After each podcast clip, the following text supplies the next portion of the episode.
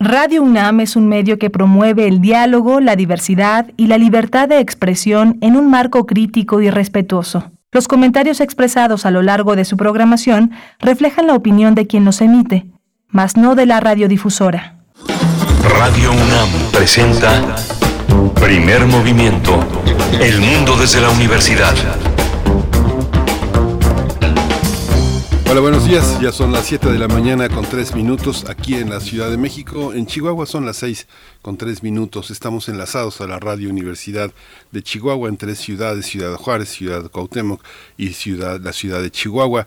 Ellos tienen una programación local. Eh, habitualmente cada una de las estaciones eh, eh, se conduce bajo un mismo espíritu ético, político y académico, pero en esta mañana de 6 a 7 estamos conectados de lunes a viernes con primer movimiento el contenido de Radio UNAM. Hoy está en cabina Socorro Montes, está eh, Violeta Berber en la asistencia de producción, Frida Saldívar en la producción ejecutiva y mi compañera Berenice Camacho en el micrófono. Buenos días, querida Berenice.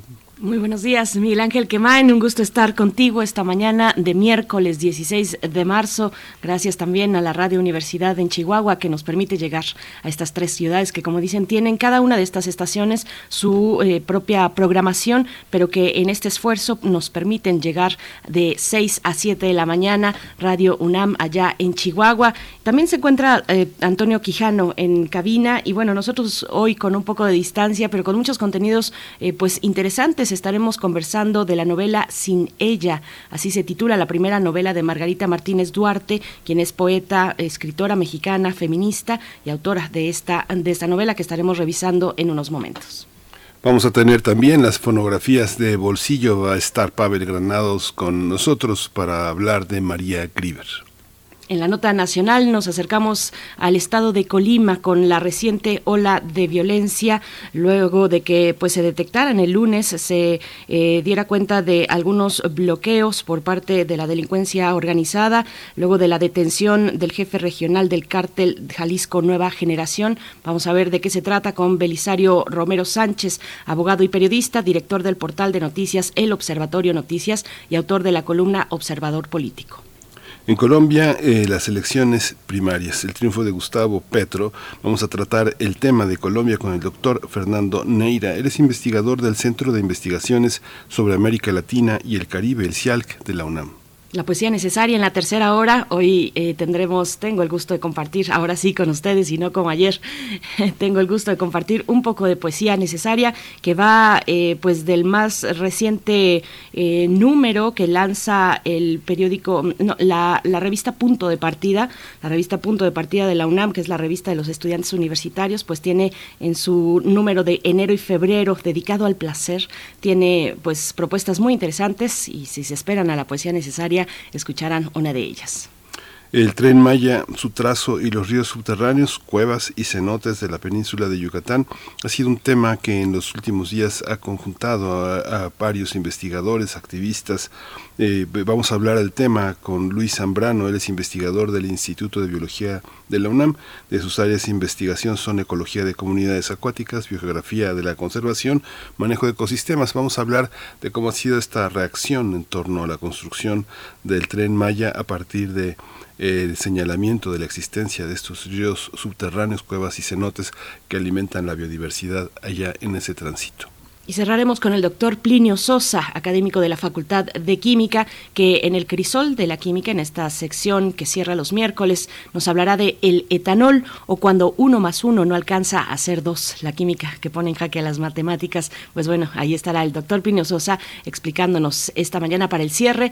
Nosotros les invitamos a permanecer aquí hasta las 10 de la mañana en Radio UNAM. Pónganse cómodos, pónganse cómodas. Gracias por permitirnos eh, llegar hasta ustedes. Si nos sintonizan en el 96 uno de la frecuencia modulada, en el 860 de AM también saludos a la amplitud modulada o en www.radio.unam.mx.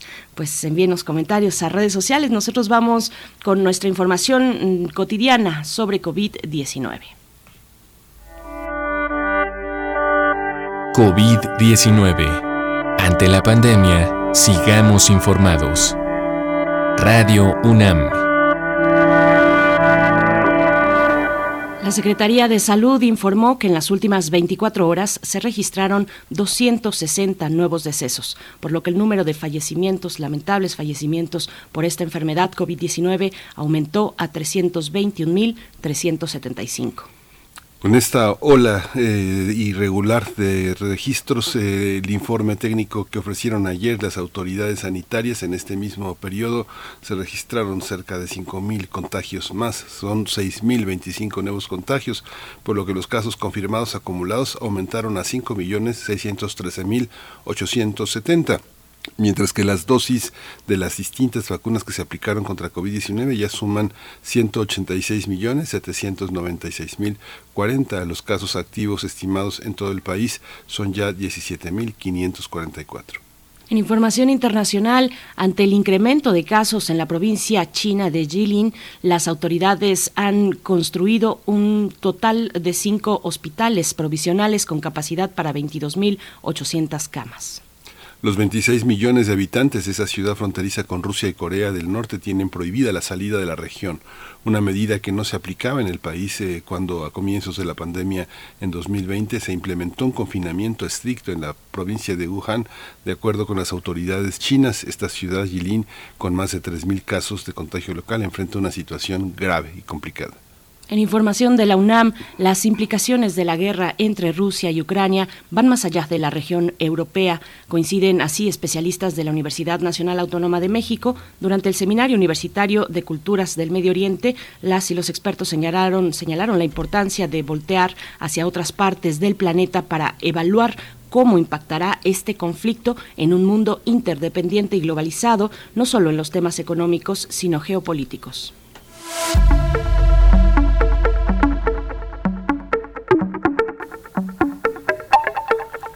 El Festival Internacional de Cine de la UNAM continúa con un nutrido programa de actividades. Hasta el 20 de marzo van a ser exhibidas 171 películas que provienen de 43 países. Son 33 títulos en tres competencias, la exhibición de 35 películas en su sección internacional Atlas y 30 actividades paralelas, entre ellas dos retrospectivas, una dedicada a la cineasta soviética Larisa Estepico y otra al chileno Raúl Ruiz. Toda la programación se puede consultar en ficunam, ficunam.unam.mx. No se lo pierdan y está también en otras plataformas. Si no, tienen, si no tienen la oportunidad de asistir directamente al FICUNAM, también pueden acercarse a TV UNAM, por supuesto, en esta retrospectiva del eh, cineasta chileno Raúl Ruiz eh, por las noches en TV UNAM. Y también se encuentra eh, una selección en Filming Latino. Ayer la estuve revisando, muy interesante. Y en Movie también hay una selección de películas. Pues bueno, vamos a ir con música. Sí, y en la, filmoteca, de la... Ayer nada menos que vi Berenice, ¿eh? de Jean Racine, de Raúl Ruiz, extraordinaria, en la filmoteca, en la plataforma de la filmoteca de la UNAM hasta el 20 de marzo. Sí, tienen esa fecha de, expiración, pues sí, en, de distintos días, según la plataforma, pues hay que buscarle, no es tan difícil de, encontrar, así es que pueden desde la distancia, eh, pues disfrutar del FICUNAM, de esta edición del Festival Internacional de Cine en la UNAM. Nosotros vamos a ir con música Wild Child a cargo de Black Kiss.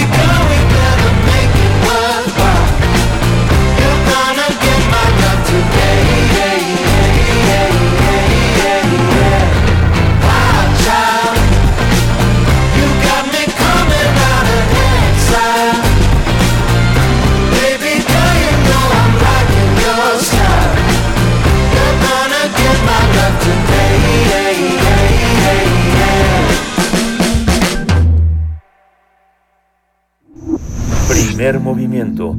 Hacemos comunidad con tus postales sonoras. Envíalas a primermovimientounam.gmail.com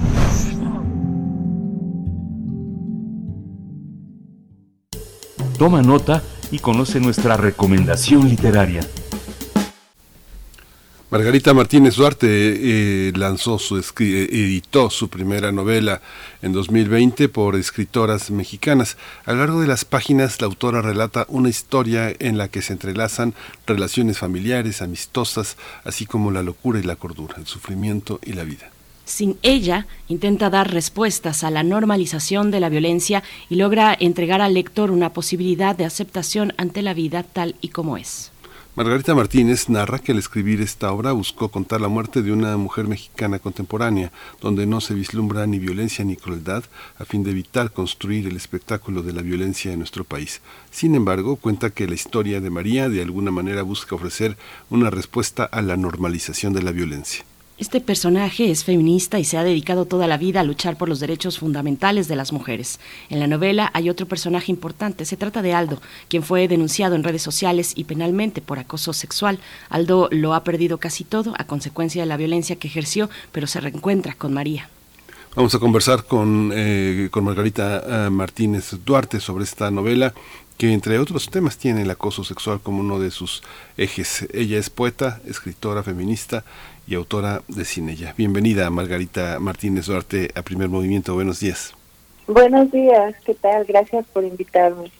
Gracias, Margarita. Bienvenida a Primer Movimiento. Pues una novela de encuentros también y de bellas eh, reflexiones. Cuéntanos de dónde viene esta historia. Cuéntanos un poco de su argumento y del momento en el que tú la estabas escribiendo, un poquito cómo surge la historia de María. Bueno, eh, para mí surgió la inquietud desde hacía muchos años eh, de pasar, de alguna manera, de transitar de la poesía a la narrativa. Eso fue lo primero que surgió para mí. Artísticamente ese era el, el reto al que quería enfrentarme. Eh, fue un paso muy difícil, pasar de, de caminar desde la poesía hacia la narrativa.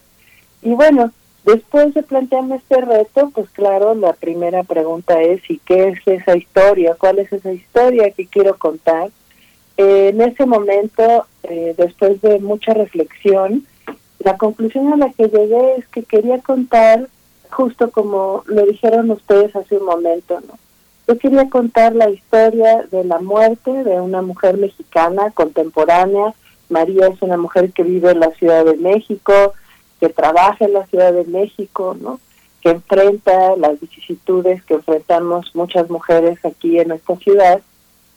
Quería contar la historia de una muerte, de una mujer así, pero que su muerte fuera la antítesis de la violencia, ¿no? Quería contar una historia de una muerte violenta, como todas esas que vemos en los medios de comunicación, me sentía yo saturada, devastada, tristísima de escuchar constantemente estas muertes violentas de mujeres en los medios de comunicación y en las redes. Y entonces, bueno, quise contar la muerte menos violenta que podía yo imaginar de una mujer mexicana y así surgió el libro. Hay, una, hay un vínculo con, con un mundo que se ve desde una mirada de mujer. ¿Es, es, es posible? ¿Hay una diferencia entre una mirada femenina que observa la normalización de la violencia y que forma parte de ella? Bueno, sí, eh, definitivamente es, posible tener múltiples miradas, ¿no? Acerca de, de, la realidad. La mirada de María es muy peculiar porque es una mujer como, como bien dijeron ustedes, feminista, que ha dedicado su vida a las luchas de las mujeres, que ha trabajado mucho sobre sí misma, sobre su propio pensamiento, sobre su historia, tiene una historia también eh, trágica con su propia madre, ¿no? su madre una enferma esquizofrénica. Eh, entonces es una mujer que ha trabajado muchísimo con ella misma y con su justo, con su mirada, con sus múltiples miradas acerca de lo que le ha pasado, acerca del mundo, acerca de su visión de lo que podría ser el mundo. Su mirada convoca otras miradas porque es una mujer que tiene eh, compañeras de lucha, alumnas, seguidoras, en fin, es, el, es un centro, es como una fuerza que agolpa muchas miradas, muchas imaginaciones, muchos cuerpos, muchos sentidos. Entonces es, es una mirada peculiar en ese sentido y claro que ella tiene una, una visión de lo que es ser mujer para ella en el libro se discute eso, ella va compartiendo, eh, se encuentra, la encontramos en la novela en el final de su vida, ha sufrido una larga enfermedad y con toda conciencia sabe que la muerte se acerca. Entonces dedica sus últimos meses, digamos, eh, a poner en orden sus asuntos y para eso eh, va ejercitando justamente esta, esta peculiar mirada con la que va ordenando lo que le ha pasado, lo va reinterpretando y lo va compartiendo también, ¿no? Llama, por ejemplo, a, a algunos personajes a su vida porque quiere darles algo o pedirles algo, necesita algo de estas personas o simplemente quiere despedirse. Y todos estos encuentros desatan otras cosas en la novela, eh, pero ciertamente es, una mirada muy construida la que ella tiene y además eh, tiene el toque de ser la mirada final. Entonces, como la muerte es lo que tiene enfrente, su mirada también es mucho más clara, es una mirada totalizadora, mesurada. Entonces, bueno, es una mirada muy compleja la de esta mujer, ¿no? Sí, y desde el primer momento en la novela nos colocas en, en ese momento final de la vida con muchas reflexiones algunas eh, en relación al, propio cuerpo, al cuerpo de María. Hay, ella, ella repasa eh, su cuerpo a través de un diálogo interno sin, sin concesiones, se va hasta lo más profundo, eh, hasta la cuestión más mínima, hasta sus células, revisa la relación con su propio cuerpo que la ha, de alguna manera, se ha negado a acompañarla, a seguir con ella. Cuéntanos de esta parte, la relación del, del cuerpo de una mujer como, como María en sus últimos momentos, en sus últimos días pues la última etapa de su vida. Bueno, ese, ese es un tema fundamental que rescata el feminismo, ¿no? El feminismo, las luchas de las mujeres, los feminismos, ¿no? Porque, porque de pronto caemos en la tentación de, de hacer eh, de los feminismos uno solo y no es así, sino que son también varias miradas distintas acerca de lo que es la lucha de las mujeres, ¿no? Y bueno, pero lo que tienen, una cosa que tienen en común todos los distintos feminismos, al menos los que yo conozco, es este rescate del cuerpo, de lo corporal, la corporalidad como eh, la manera central, fundamental, en la que podemos percibir el mundo y percibirnos. A mí me gusta pensar el cuerpo como esta interfase, ¿no? Es una, una interfase insuperable que tenemos con el mundo y es con el mundo interno y externo rescatar esta información, eh, la percepción, los sentidos, la, la manera en que habitamos nuestro cuerpo es una de las de las luchas también de, de los feminismos. En el caso de María, también ella tiene muy trabajada su conexión con el cuerpo y no ha sido fácil como vamos conociéndola en estos últimos días de su vida, sabemos que los comienzos de su vida fueron muy arduos con, con esta madre que estaba afectada de una enfermedad mental severa. Y dentro de esos comienzos ella sufrió eh, momentos de abandono, momentos de descuido, en los que se vio violentada también por el contexto en el que estaba desarrollándose.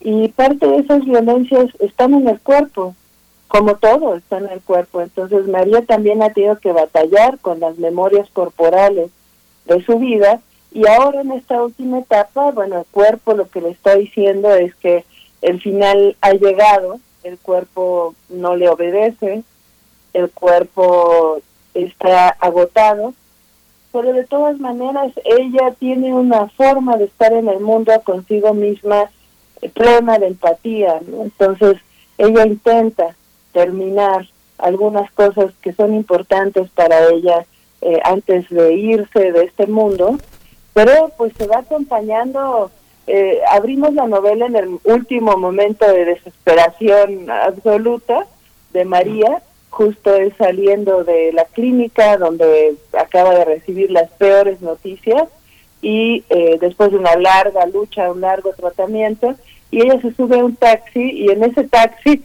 es un taxi terrible el que toma, eh, pues va finalmente entendiendo que pues sí, que ya no hay nada que hacer. Y todo esto le sucede mientras el taxi jalonea su cuerpo, ¿no? De un lado al otro, ¿no?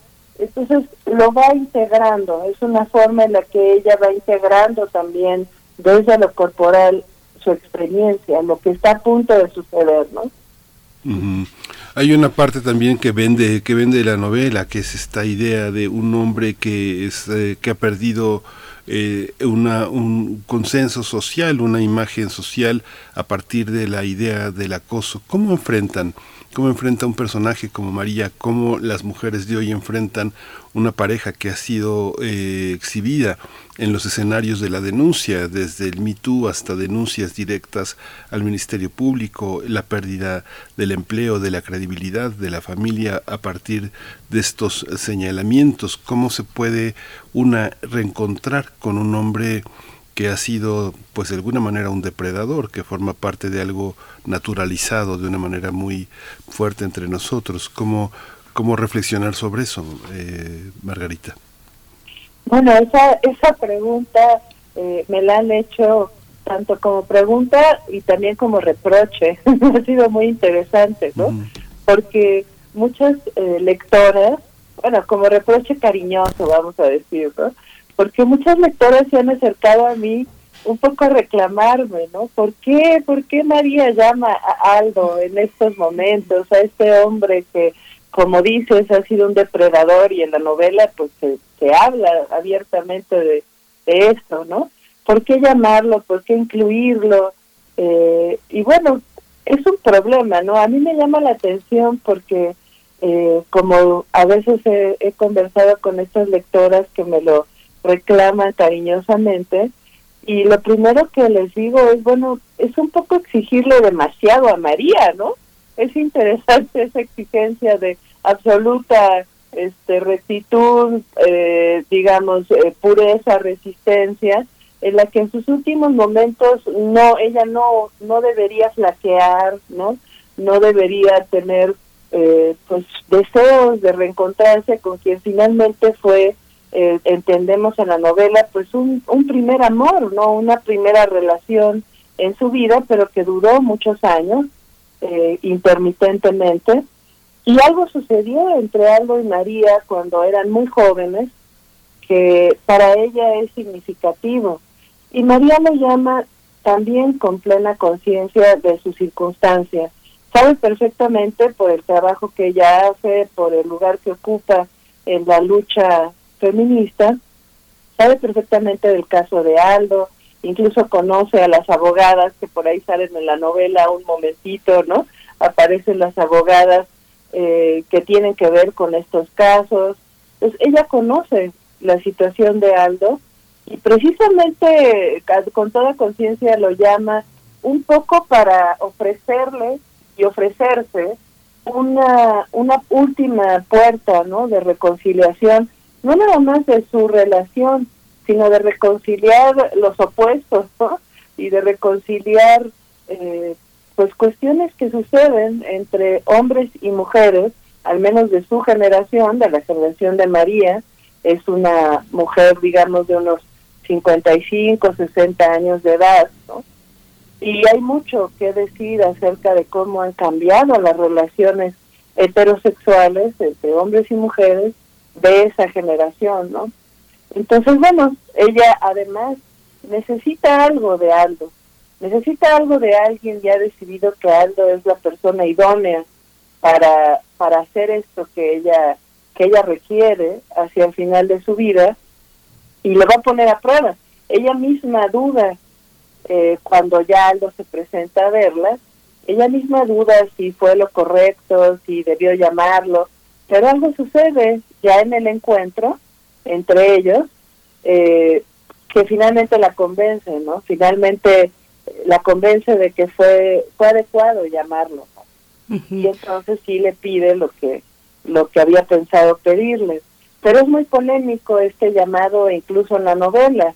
Se encuentra con la resistencia de la hija de sus amigas de las compañeras de lucha todo el mundo le le pregunta no le reclama por qué lo llamas por qué lo incluyes no pero María está clara no en, en este deseo.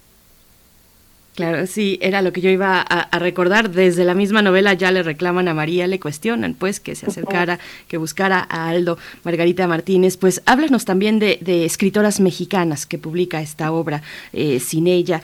Cuéntanos, pues, de este, de este espacio que recibe tu novela y que además están haciendo, pues, que se está configurando, se está construyendo como un espacio de encuentro entre escritoras eh, que promueve, que acompaña, también acompaña desde los talleres. Eh, cuéntanos de este pues, de, lo que significa escritoras mexicanas y cómo fue tu experiencia para esta novela, tu primera novela.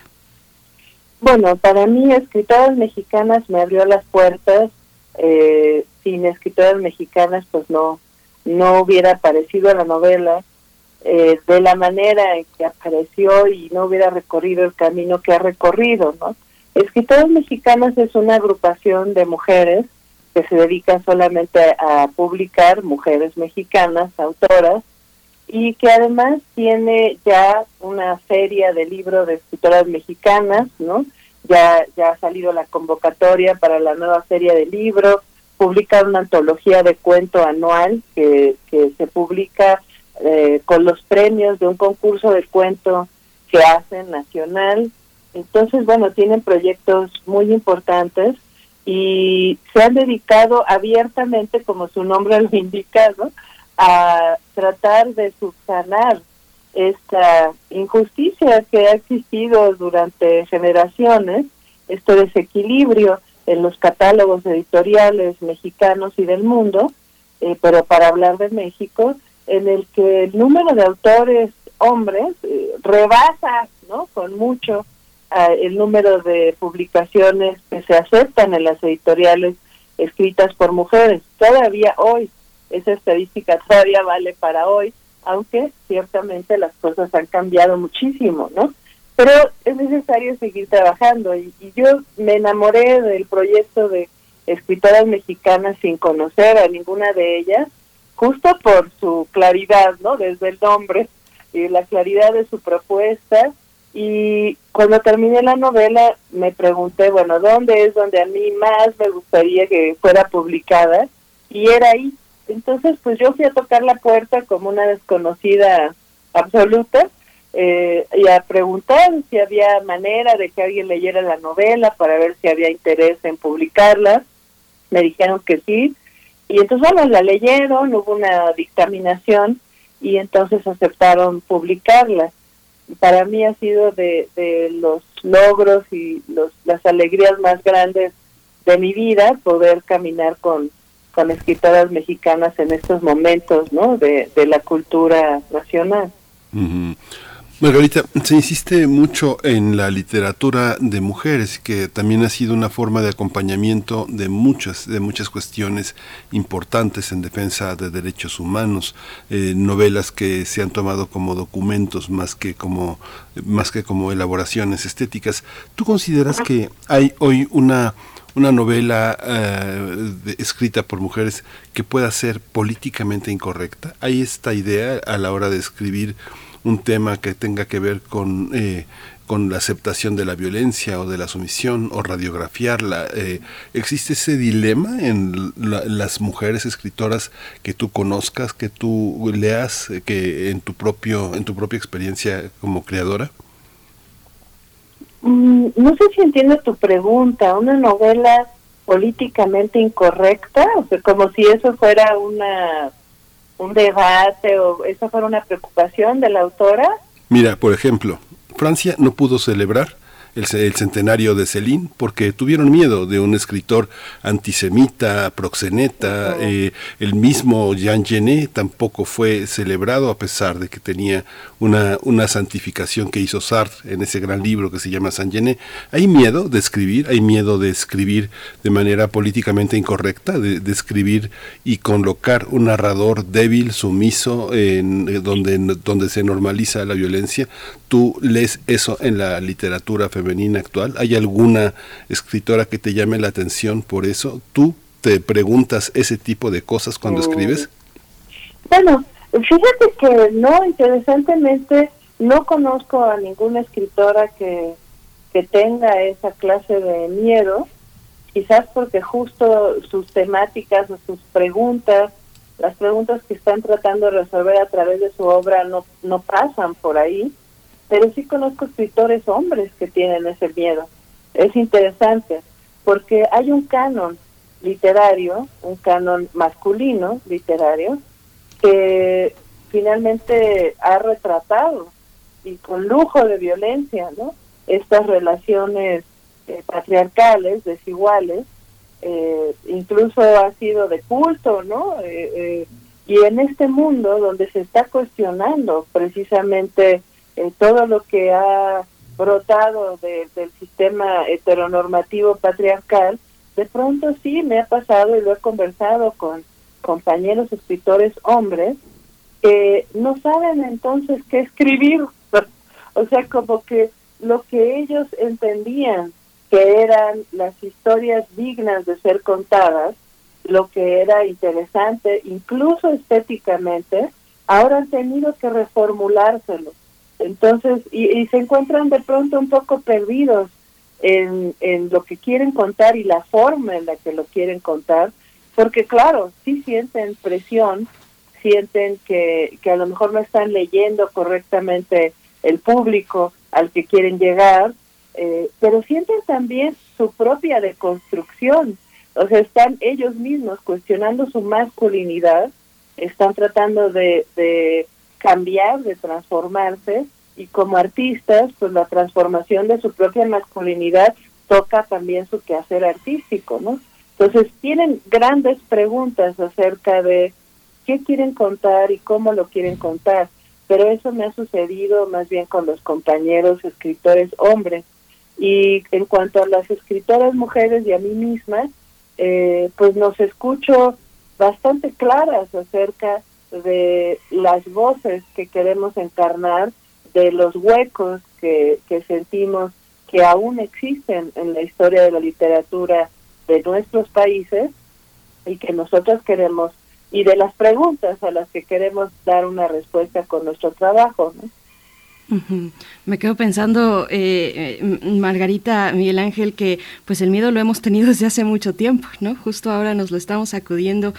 Claro que habrá eh, propuestas que no, que no necesariamente acompañen al feminismo y no la tienen que acompañar necesariamente, pero bueno, desde ese mirador pues está esta consigna de, de nos sembraron miedo, pero nos crecieron alas, ¿no? es, es, interesante esta, esta cuestión.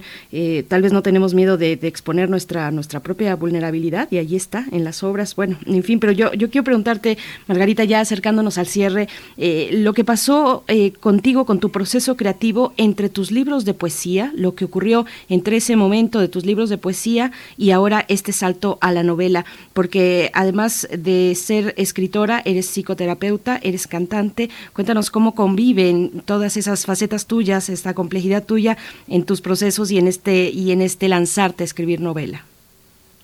Bueno, conviven, eh, ya ahora a mis 51 años, conviven con, con bastante gracia, de decirlo. Este, ya a la edad que tengo ya, ya me siento bastante contenta, ¿no? Con, con esta diversidad y con esta complejidad y eso es lo que lo que desearía yo para para cualquier otra mujer y cualquier otro hombre, ¿no? Llegar a hermanarse con su propia complejidad, ¿no?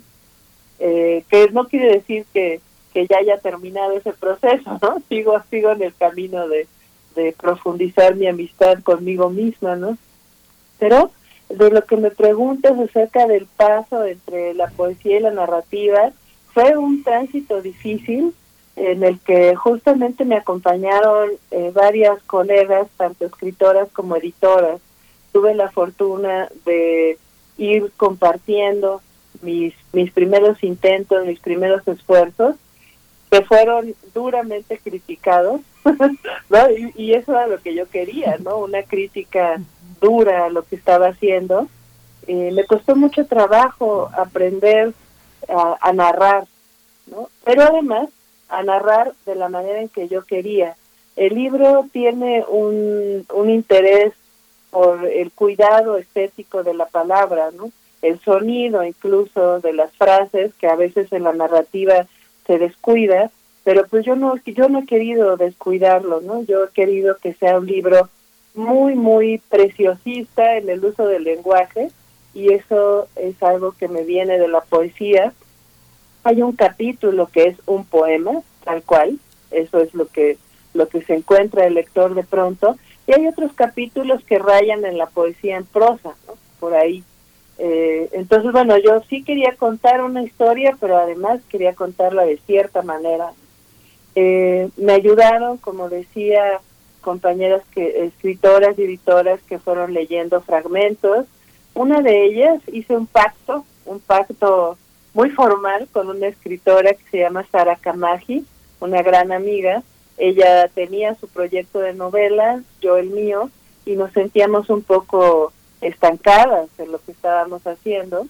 Entonces hicimos el pacto de trabajar juntas un año tallereando la novela la una de la otra, ¿no? Y lo cumplimos. Eso para mí fue fundamental para poder avanzar en este proyecto esa conexión con, con mi amiga Sara, la regularidad de nuestros encuentros, el compromiso mutuo al que llegamos y bueno, obviamente su gran conocimiento literario, ¿no? El entusiasmo que ponía nuestras sesiones y yo trataba de, de equipararlo, de corresponder, pero esa esa comunicación fue fundamental para avanzar con la novela y ya después, cuando ya tuve el primer manuscrito terminado, eh, me ayudaron también otras editoras, ¿no? Una, una editora a la que de plano le dije, necesito con todo rigor un dictamen, ¿no? Que me digas qué, qué es lo que tengo aquí, qué le falta, y así mismo lo hizo, ¿no? Entonces, bueno, fue, fue un camino también muy, muy apoyado, muy apapachado por otras mujeres. Hoy, eh, ¿qué es, que, y, qué, ¿y qué es que sigue, Margarita? Eh, ¿Los libros tiene caso presentarlos todavía, eh, a pesar de que hemos visto que a través de la, de, la, de la red, de la web, las presentaciones son más concurridas que las presenciales? ¿Cómo vas a presentarlo? ¿Qué es lo que le espera al libro? Bueno, sí, tiene caso, sobre todo después de la pandemia, ¿no? ¿Después? Sobre todo después de estar, bueno, en esta etapa, digamos, ¿no? En esta etapa de la pandemia en la que estamos, eh, tiene caso. Eh, yo acabo de hacer una presentación, tuvimos una presentación en el Foro El Tejedor la semana pasada, eh, justamente el lunes pasado, y fue una presentación maravillosa, ¿no? Tuvimos la compañía de, de la música en vivo de dos grandes pianistas mexicanas, fue muy concurrida y fue una presentación para mí celebratoria de que al fin podemos con cierta tranquilidad encontrarnos en el espacio público, ¿no? Eh, la novela se ha presentado mucho en línea. Eh, la primera vez que tuve contacto con lectores así de, de cuerpo entero fue en la Feria del Zócalo. Eh, después me fui a la Feria de Guadalajara, que fue para mí eh, deslumbrante después de haber estado encerrada tanto tiempo. Eh, las multitudes de la Feria de Guadalajara eh, fueron avasalladoras, ¿no? Y, muy, muy emocionantes. Y bueno, espero que sí, que haya otras presentaciones en el espacio público. eh, para mí tiene todo el sentido como escritora el momento en que alguien se acerca a decirme que con su ejemplar, ¿no? Que se lo firme, que leyó el libro, eh, lo que sintió al leerlo, lo que le ocurrió con la lectura, o que por la presentación ha quedado totalmente intrigada o intrigado por lo que ese libro le puede ofrecer y por eso ha ido a comprarlo y quiere ahora que se lo firme. Ese intercambio humano alrededor de los libros, eh, de cuerpo a cuerpo, creo que tiene más sentido que nunca, ¿no? Eh, justo en este mundo tal como lo estamos experimentando, ¿no? Pienso en el grado de violencia que estamos experimentando en tantos sentidos en todas partes del mundo, hay algo que tiene que ver con construir la paz que se da alrededor de los libros, ¿no? que se da alrededor de la posibilidad de este encuentro a través de la palabra y a través de la curiosidad de lo que el otro me puede comunicar con la palabra escrita y que es mucho más rico, como casi todo, cuando se da en persona, ¿no? Y no nada más a través de las pantallas. Pues Margarita Martínez Duarte, enhorabuena por esta tu primera novela, Sin ella, que pueden eh, encontrar eh, publicada en Escritoras Mexicanas, arroba escritoras mx-bajo, es su cuenta de Twitter, que como dijiste están lanzando ya, ya han lanzado su convocatoria de este año, el quinto concurso nacional de cuentos de escritoras mexicanas, pueden encontrarlo en sus redes sociales, Escritoras MX también es su página eh, digital. Muchas gracias Margarita y el mejor de los caminos para Sin ella. Muchísimas gracias, Berenice, Miguel Ángel, un gusto. Igualmente. Vamos a ir con música, vamos a escuchar del Factor RH Poetry. Can you picture how a melody gets thought into existence? Rhythm section hits it and upholds it with persistence. Picturing the outline and you start to see the colors. Filling in with intricate splashes by all the brothers. Michelle is on the joint, you mean Miss Indige or cello? No wonder why the hump inside the joint is feeling ghetto. A medal or award should be given to these heroes for their efforts of revealing and bringing forth the feeling. I'm reeling, poetic, I say, a great proportion. I hope my little nuance is correct for this distortion. But I say, why I say, and who is to say? Cause Roy makes the tune what it is today. Rhythmically, we in this lake of jeans, know what I mean? It's only right that me and Mr. Right, we hail from Queens. The overtone of funk is being driven by the students. The benevolence of Roy issue me this jurisprudence. To speak or rhyme, put it in a hipper term. I'm just a humble little germ, just a hipper version. Poetic, I mean truly indeed, how every seed can sprinkles with the essence of life to form our breed. Think about it, sweetie, while we give this to the needy. The musical expression is important for progression. Never stop learning lessons, and neither should y'all. Before we all stand, must acknowledge a fall. Primer movimiento. Hacemos comunidad en la sana distancia.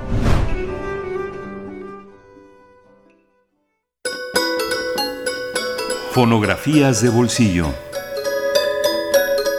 Ya desde la semana pasada, Pavel Granados nos había adelantado un poquito de algunas compositoras mexicanas y en esta ocasión nos toca descubrir la voz de María Griver. Pavel Granados, escritor y director de la Fonoteca Nacional. Buenos días, ¿cómo estás, querido? Bere, Miguel Ángel, contento de saludarlos. Y sí, Bere, como, como habíamos platicado la vez pasada, pues no quise dejar, soltar el tema porque se me hace muy interesante eh, hablar de las compositoras mexicanas. Eh, pues es un tema, además yo creo que en, este caso de la del, del punto de vista histórico, pues hace falta eh, pues revisitarlas, dialogar con ellas, este eh, eh, creo que hay más obras en, eh, por, eh, de por ahí de algunas cuantas compositoras de entonces. En el terreno de la música popular, pero también en el de la música de concierto, pues hay todavía muchas sorpresas y, y, es algo que por otra parte creo que no se comenta tanto, por eso pues no quise soltar el, el tema y continuar un poquito, porque platicábamos un- a- la vez pasada, pues cómo se habían desarrollado algunas eh, eh, eh, pues el, el pues el papel de la mujer en, en el en el en el terreno de la música no platicaba como eh, pues una de las cosas como decía Amado Nervo que la de las eh, eh, profesiones más prósperas era dar clases de piano porque todo mundo por estatus quería eh, tener en su casa piano y pagarle a sus hijas clases de piano. Era algo pues que en es- eh, en- bueno todo mundo de un, ciertas clases social eh, en esas épocas no en, en- la época del porfiriato. Y fue precisamente en esa época cuando se educó eh, María Griver, una mujer pues últimamente se le han dedicado también más estudios, eh, se, le, se le ha, se le ha tratado de, pues también de, pues así como de investigar de manera un poco detectivesca, se han hecho libros, documentales, eh, se le ha asediado yo creo un poquito más, pero es una mujer que resiste los asedios porque por una parte hay muy poca mm, documentación, eh, por ejemplo, pues eh, ella fue editora eh, de, de, su propia música. Es que cuando ella fue al compuso la canción Tipi Tipitín, eh, fue a que se le editaran pues en, ahí en Estados Unidos y le dijeron que no, que no era buena canción, que no iba a pegar, que no, no se la, no se la querían editar y entonces ella tenía una manera de ser pues tan pues, no sé cómo decirlo tan eh, tan bueno pues eh, tenía una decisión una manera de ser tan tan tan este, tan tan impulsiva quizás impulsiva puede ser que ella lo que hizo fue y creó su propia editora musical para lanzar y publicarse su canción Tipitín. Y entonces se volvió un éxito. Entonces se volvió editora de su propia música y creó la compañía Griver. Entonces eso, bueno, pues era una único, pues una mujer lo, lo hiciera también era pues único. Entonces, pues hay que imaginársela un poco así en este, con este, con esta forma de ser. Eso por un lado. Eh, bueno, y no, no, no ha quedado mucha familia, quedó, quedó familiares indirectos que no, no necesariamente conocen quién es, quién fue María Griver, ¿no? Pero por otra parte, era una mujer, pues dicen quienes la conocieron, que era compulsivamente eh, mentirosa. Entonces, que contaba todo tipo de cosas que no correspondían a la realidad. ¿Quién sabe si, por ejemplo, todo lo que se cuenta de ella y que ella misma se encargaba de contar era pues era cierto porque por ejemplo decían que su familia había ganado creo que ocho veces la lotería. Entonces se habían hecho de una de una serie de, de que vivían también que habían hecho allá en León Guanajuato pues tenían una terrenos inmensos no ranchos y cosas así. Y con, gracias a eso habían podido pagar eh, casas en Sevilla, por ejemplo, donde iban a vacacionar todo el tiempo, o por ejemplo que ella había ido a tomar clases con Claude Debussy a Francia, eso parece ser que sí es cierto, pero por ejemplo ella había dicho muchas cosas que había nacido en varios lugares, por ejemplo que había nacido en Jalapa, que había nacido en Europa, o que incluso ella decía que había nacido en pleno, en alta mar, en un viaje en barco, y que por lo tanto ella no tenía patria. Entonces, así más o menos era la manera de ser de María Griver. Una vez que vino a México, visitó las instalaciones del XCW y le dijeron, eh, bueno, va- do- doña María, venga, vamos a, presentarle la estación, y entró y fue visitando los estudios, las oficinas, visitó a la, a, la gente, y cuando se fue, pues además era muy simpática, eh, ella se- fue y las personas del XW se reunieron y dijeron, qué interesante platicar con María River, sí, ¿qué les platicó? Y entonces las personas, los, los productores, las personas de los de las oficinas, los cantantes platicaron y descubrieron que a cada uno le había platicado cosas distintas de ella misma, que habían sido puras mentiras. Entonces era una mujer al mismo tiempo muy divertida, muy chistosa, pero había logrado esa popularidad suya gracias a esa manera de ser, que por ejemplo, cuando ella supo que José Mojica, el gran cantante, la había interpretado, ella lo vio a lo lejos y lo correteó, se le metió al elevador para poder platicar con él y presentarse como la compositora que era. Se dedicó a hacer, por ejemplo, eh, giras en donde ella misma eh, cantaba sus propias canciones, aunque decían que no tenía una voz sobresaliente ni nada de eso, ¿no? Entonces, pues quienes la recordaron, quienes la, quienes la recordaban, quienes la conocieron y llegaron a escribir un poquito acerca de su personalidad, decían que era una mujer completamente impulsiva, que se dedicaba a presentarse en todos lados con tal de, pues, de, de que le fuera bien a su música. Entonces, bueno, esto lo digo por un lado, por, por su manera de ser, pero hay otra cosa, que se le han dedicado libros en donde se habla de su voz y figuren ustedes que no conocíamos bien a bien su voz porque prácticamente no han quedado grabaciones de ella, aunque se dice que existen discos, la verdad es que no.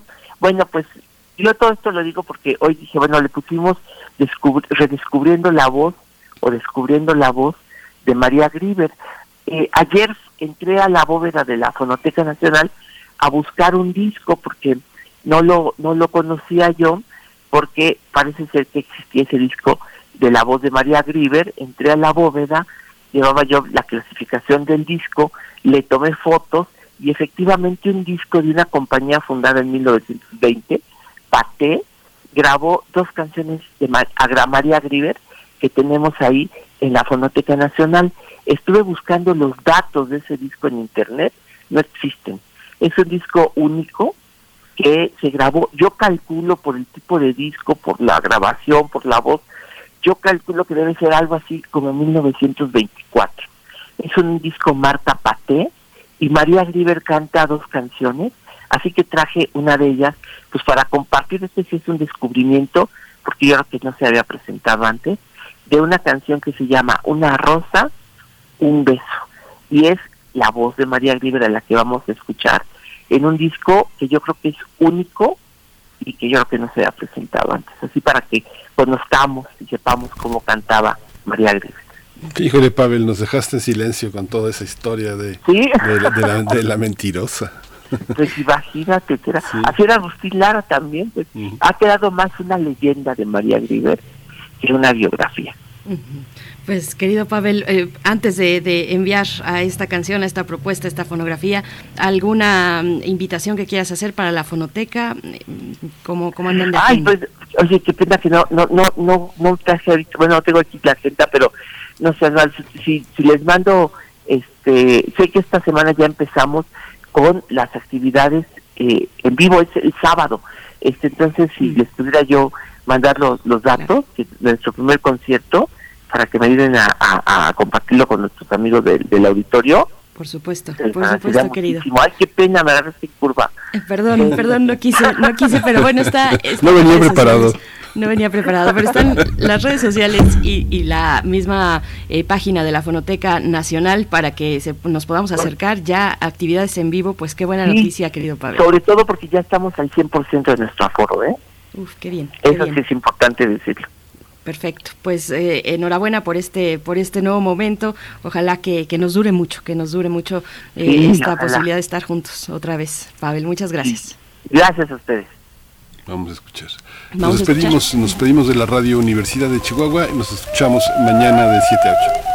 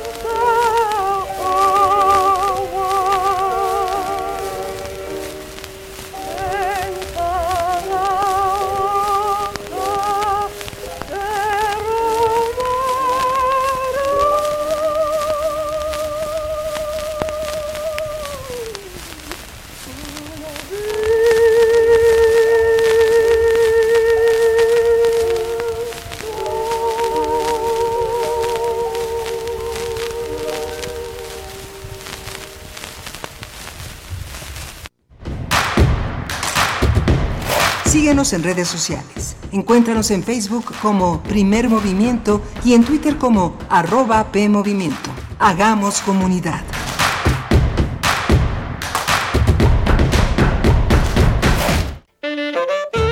¿Existirá todavía un alma buena en el mundo? Tres dioses bajan a China para comprobarlo. Ya no quedan gentes temerosas de las instituciones. Esta es la pura verdad. Y no se atreven a enfrentarse con ella. Admitan que nuestra misión ha fracasado. Siempre hay que admitir la posibilidad de encontrar una persona justa. Tal vez lo hallemos de un momento a otro. De la serie Teatro en Radio presentamos Adiós. La honesta persona de Sichuan. Adaptación de la obra de Bertolt Brecht. 19 de marzo a las 20 horas. Por el 96.1 de FM, 860 de AM y en www.radiounam.unam.mx. Los sábados son de radiodrama. Aquí en Radio UNAM. Experiencia sonora.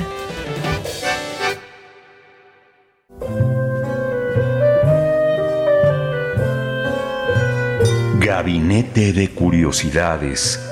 Estrena nuevo horario. Todos los sábados a las 5.30 de la tarde por el 96.1 de FM o en radio.unam.mx. Y explora con Frida Rebontulet y sus almas hertzianas las sonoridades extrañas, antiguas o poco conocidas que las sombras del tiempo nos han dejado. Únete a esta expedición que lleva ya seis años al aire. Radio UNAM, Experiencia Sonora. En México, el sol sale para todos. Buscando el bienestar de la gente. En el PRD creemos que las decisiones deben ser de todas y todos los mexicanos y no de una sola persona. Porque queremos que todas y todos vivan mejor. Impulsamos apoyos económicos para que se superen los más necesitados y no para pedirle su voto. Exigiendo servicios de calidad en educación, salud y vivienda. Eso es un México más justo y con la participación de todas y todos podemos hacerlo. El sol sale para todos. PRD. Los nazis crearon las metanfetaminas para convertir a sus soldados en seres incansables y deshumanizados. Bajo su efecto, el ejército nazi inicia la peor guerra de la historia y crea los campos de exterminio. Hoy el cristal se usa para controlar la mente de jóvenes que buscan placer y la de jornaleros y maquiladores que buscan energía para trabajar día y noche. Busca la línea de la vida, 800-911-2000. Para vivir feliz, no necesitas meterte nada. ¿Sabes qué tienen en común? El polvo de una estrella durmiente, el moco de King Kong o el enano más alto de todos. Pues que a todos los puedes encontrar en la radio. Solo tienes que decir las palabras mágicas. ¡Hocus Pocus! Para tus orejas y escúchanos todos los sábados a las 10 de la mañana por Radio UNAM. Experiencia sonora.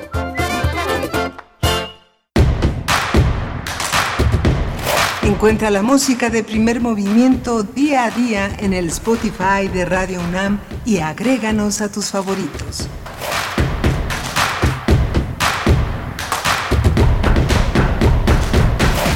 8 con 3 minutos de la mañana de este miércoles 16 de marzo de 2022. Iniciamos nuestra segunda hora de transmisión, una transmisión en vivo en el 96.1 de la frecuencia modulada, el 860 de AM y en www.radio.unam.mx. Durante esta hora también nos enlazamos y formamos parte de la radio Nicolaita que transmite en el 104.3 de la frecuencia modulada en Morelia, en la capital del estado de Michoacán. Y saludamos a la universidad, a la comunidad de la Universidad Michoacana de San Nicolás de Hidalgo. Cuéntenos si nos escuchan por allá en Morelia, como ya lo hacen algunos, algunos eh, queridos radioescuchas en nuestras redes sociales. Se encuentra esta mañana aquí en Ciudad de México, está mm, Socorro Montes en los controles técnicos, Violeta Berber en la asistencia de producción, también está Toño Quijano y, y Frida Saldívar con distancia en la producción ejecutiva. Como siempre, la voz de Miguel Ángel Quemain. Buenos días, querido.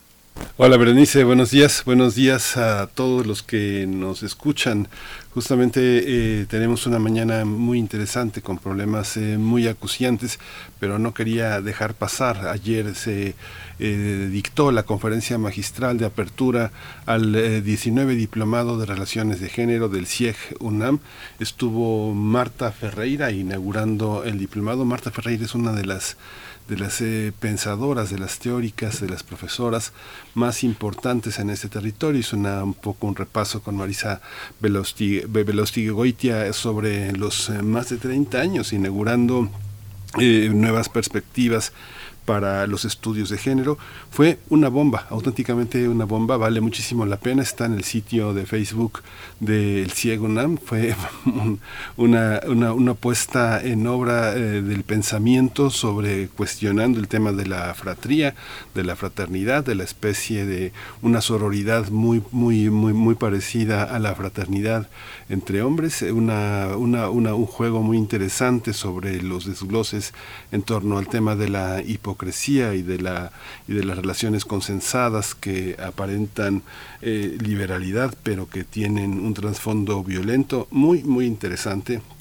Vale mucho la pena que eh, pues los eh, nuestros radioescuchas quienes estén escuchando esta recomendación pues eh, te, tengan una hora con 48 minutos para escuchar a esta gran gran maestra. El diplomado tiene ya 19 años es uno de los diplomados más importantes de América Latina.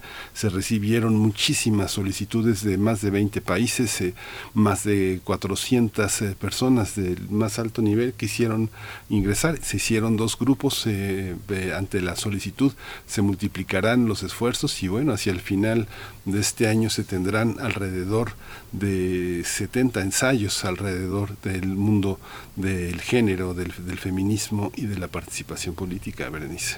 Por supuesto, sí, muy interesante. Fíjate que yo me acerqué, te comentaba también en el chat que me acerqué eh, a ver la conferencia de apertura y, ya no pude seguirla, tuve varias cosas eh, que resolver, pero la tuve ahí de fondo hoy, prometo, porque afortunadamente se queda ahí en el repositorio, en este caso de la, de la cuenta de Facebook del CIEG, ahí está, fue un evento en vivo el día de ayer, se queda en el repositorio. Y, bueno, eh, Marta Ferreira, quien es maestra en estudios políticos por la UNAM, es licenciada en historia, eh, de formación historiadora y, subdirectora de debate feminista. Y pues bueno, eh, ha sido también directora de promoción de, la cultura y no discriminación en, en CONAPRED. Y, y bueno, realizando el doctorado en sociología también en la UNAM con la tesis sobre cuidados y eh, matrimonios académicos. Y bueno, pues sí, de verdad muy, muy interesante y, una buena reflexión la que nos vamos a encontrar. De nuevo, yo la estuve escuchando un poquito de fondo, eh, pero, pero sí, hoy, hoy prometo eh, regresar y, ponerle toda la atención porque sé que estuvo muy interesante, Miguel. Sí, ahora es directora general en una en políticas eh, de género en, eh, en, mujeres. Este, sí. es verdaderamente, yo estaba verdaderamente deslumbrado de escuchar esa capacidad de articular eh, cotidianidad, ética, política y un pensamiento teórico sobre el tema. Es muy, muy, muy deslumbrante, es una, una gran clase. Pues ahí está en el, la cuenta de Facebook del CIEG podrán encontrar esta pues esta cátedra de apertura eh, y del diplomado. Y pues nosotros vamos a tener en esta mañana, en nuestra nota nacional, nos acercamos a Colima, la ola de violencia que ha azotado ese estado desde, eh, por lo menos, bueno, el seguimiento a lo que ha ocurrido este fin de semana con algunos bloqueos por parte de la, eh, de la delincuencia organizada luego de la detención del jefe regional del cártel Jalisco Nueva Generación. Vamos a tener los detalles con Belisario Romero Sánchez, abogado y periodista, director del portal de noticias El Observatorio Noticias, autor de la columna El Observador Político. Y hablando periodistas, por acá en redes sociales ya nos lo comentaban, nos decía, ah, pues Flechador del Sol dice, eh, buen día para todos, miércoles de otro reportero asesinado. Y pues sí, ya se está dando esta lamentable noticia es el caso, bueno, es el octavo periodista asesinado en lo que va del año, Armando Linares, quien fuera mm, director del portal de noticias Monitor Michoacán, que el pasado 15 de marzo pues fue hallado sin, sin vida en, el acceso a su domicilio, eh, al parecer agredido por arma de fuego.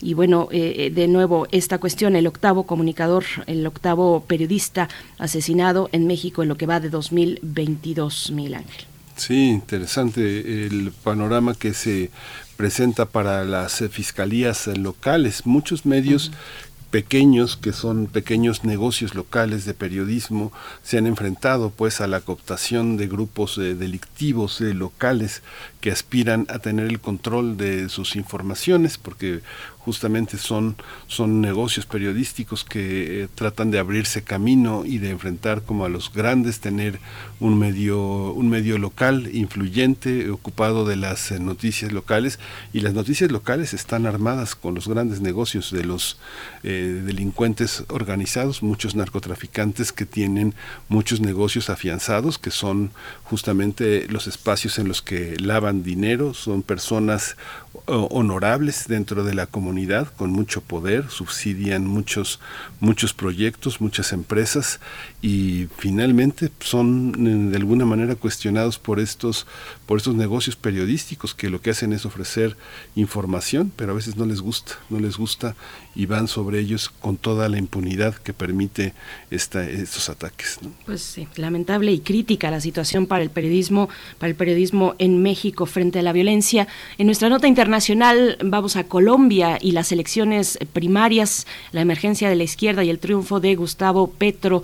Eh, senador, exguerrillero, bueno, Gustavo Petro, quien no conoce a Gustavo Petro, pues bueno, también artífice de los acuerdos de paz en Colombia. Vamos a tratar el tema con el doctor Fernando Neira, investigador del Centro de Investigaciones sobre América Latina y el Caribe, el CIALC de la UNAM. Así es que bien interesante nuestra esta hora, esta segunda hora. Les invitamos a seguir participando en redes sociales. Un saludo a todos los que están escribiendo.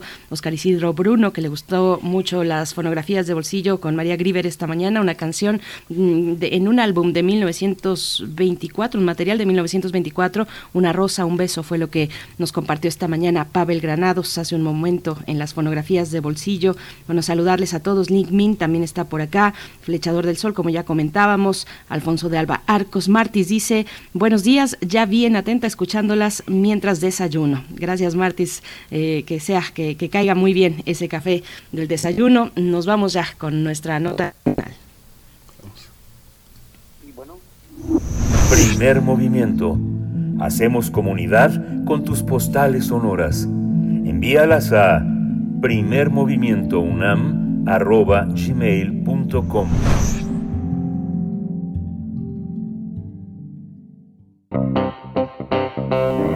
Nota Nacional. Este fin de semana fue detenido Aldrin Miguel Jarquín, alias El Chaparrito, jefe regional del cartel Jalisco Nueva Generación en Colima. Las autoridades mexicanas y estadounidenses lo perseguían al adjudicarle el control del puerto de Manzanillo para introducir drogas y, y precursores químicos. La detención ocurrió en medio de un fuerte operativo a cargo de elementos de la Secretaría de Marina y de la Fiscalía General de la República. Más tarde fue trasladado a las instalaciones de la Fiscalía Especializada en materia de delincuencia organizada, ubicada en Ciudad de México. En respuesta a su captura la madrugada del lunes, sujetos armados prendieron fuego a dos tráilers y dos camiones cargados con toneladas de caña en el municipio de Cuauhtémoc. A su vez, en la autopista Colima-Guadalajara permaneció cerrada por un par de horas debido a las balaceras y bloqueos. Las autoridades pidieron a la población extremar precauciones. En medio de este clima de violencia llegaron a la entidad 500 elementos de la Guardia Nacional, así que ahora la ciudad colimense está, es vigilada por poco más de 5.000 elementos federales y estatales. Vamos a conversar sobre esta situación en el estado de Colima y está con nosotros Belisario Romero Sánchez. Él es abogado y es periodista, es director del portal de noticias El Observatorio Noticias y autor de una columna que se titula Observador Político. Belisario Romero, buenos días, bienvenido a Primer Movimiento, gracias por estar aquí. Sí, muy buenos días, los saludo desde Tecumán, en el estado de Colima. Gracias por el interés de este medio en mantener informados a todos los escuchas. Eh, a sus órdenes. Gracias, Belisario. Saludos a eh, Ticomán en Colima. Pues cuéntanos, por favor, cómo retratar el ambiente de violencia que se ha agudizado con esta noticia, esta detención de eh, pues este personaje, el jefe regional del cártel Jalisco Nueva Generación en Colima. ¿Qué ha pasado que, que se vio este fin de semana? Así es. Eh, bueno, preparé por ahí un tema, el, una información importante, relevante de todo lo que tiene que ver antes y en el proceso y el después, o sea, desde cómo se originó toda esta violencia hasta lo que sucedió precisamente en su detención. eh, tiene que ver también con hechos que eh, sucedieron en el CESO. Dice que, eh, por ejemplo, Colima, a casi cinco meses ya de un nuevo gobierno, eh, la gobernadora enfrenta una eh, crisis financiera, política y de seguridad, pero lo haremos específicamente de seguridad. Cabe también mencionar que la información oficial se da a cuenta gota. Eh, lo que se publica es de los propios medios de comunicación que van al lugar de los hechos. Eh, y en Colima se han cumplido 39 días de terror en balaceras, asesinatos, embolsados, debido a esta ola de violencia desatada, en donde los hechos antes mencionados se viven todos los días y a todas horas. Esto se registra específicamente en la zona conurbada, Colima, Villa de Álvarez, en la capital del estado. Y hasta el momento se lleva un registro de 22 asesinados aproximadamente. Eh, y todo empezó precisamente un 25 de enero en el interior del centro de, de recepción social, en donde se dio un enfrentamiento entre dos grupos delictivos que arrojó nueve muertos y siete heridos. La Secretaría de Seguridad Pública informó que el enfrentamiento se originó entre integrantes del cártel de Jalisco Nueva Generación y un cártel independiente llamado Los Mezcales. Estas personas pertenecían al cártel de Jalisco, pero se dividieron y formaron su propio cártel. Eh, ese pleito salió a las calles de las colonias de la zona conurbada, en donde, como mencionaba, ha dejado un saldo de, de 92 personas ejecutadas.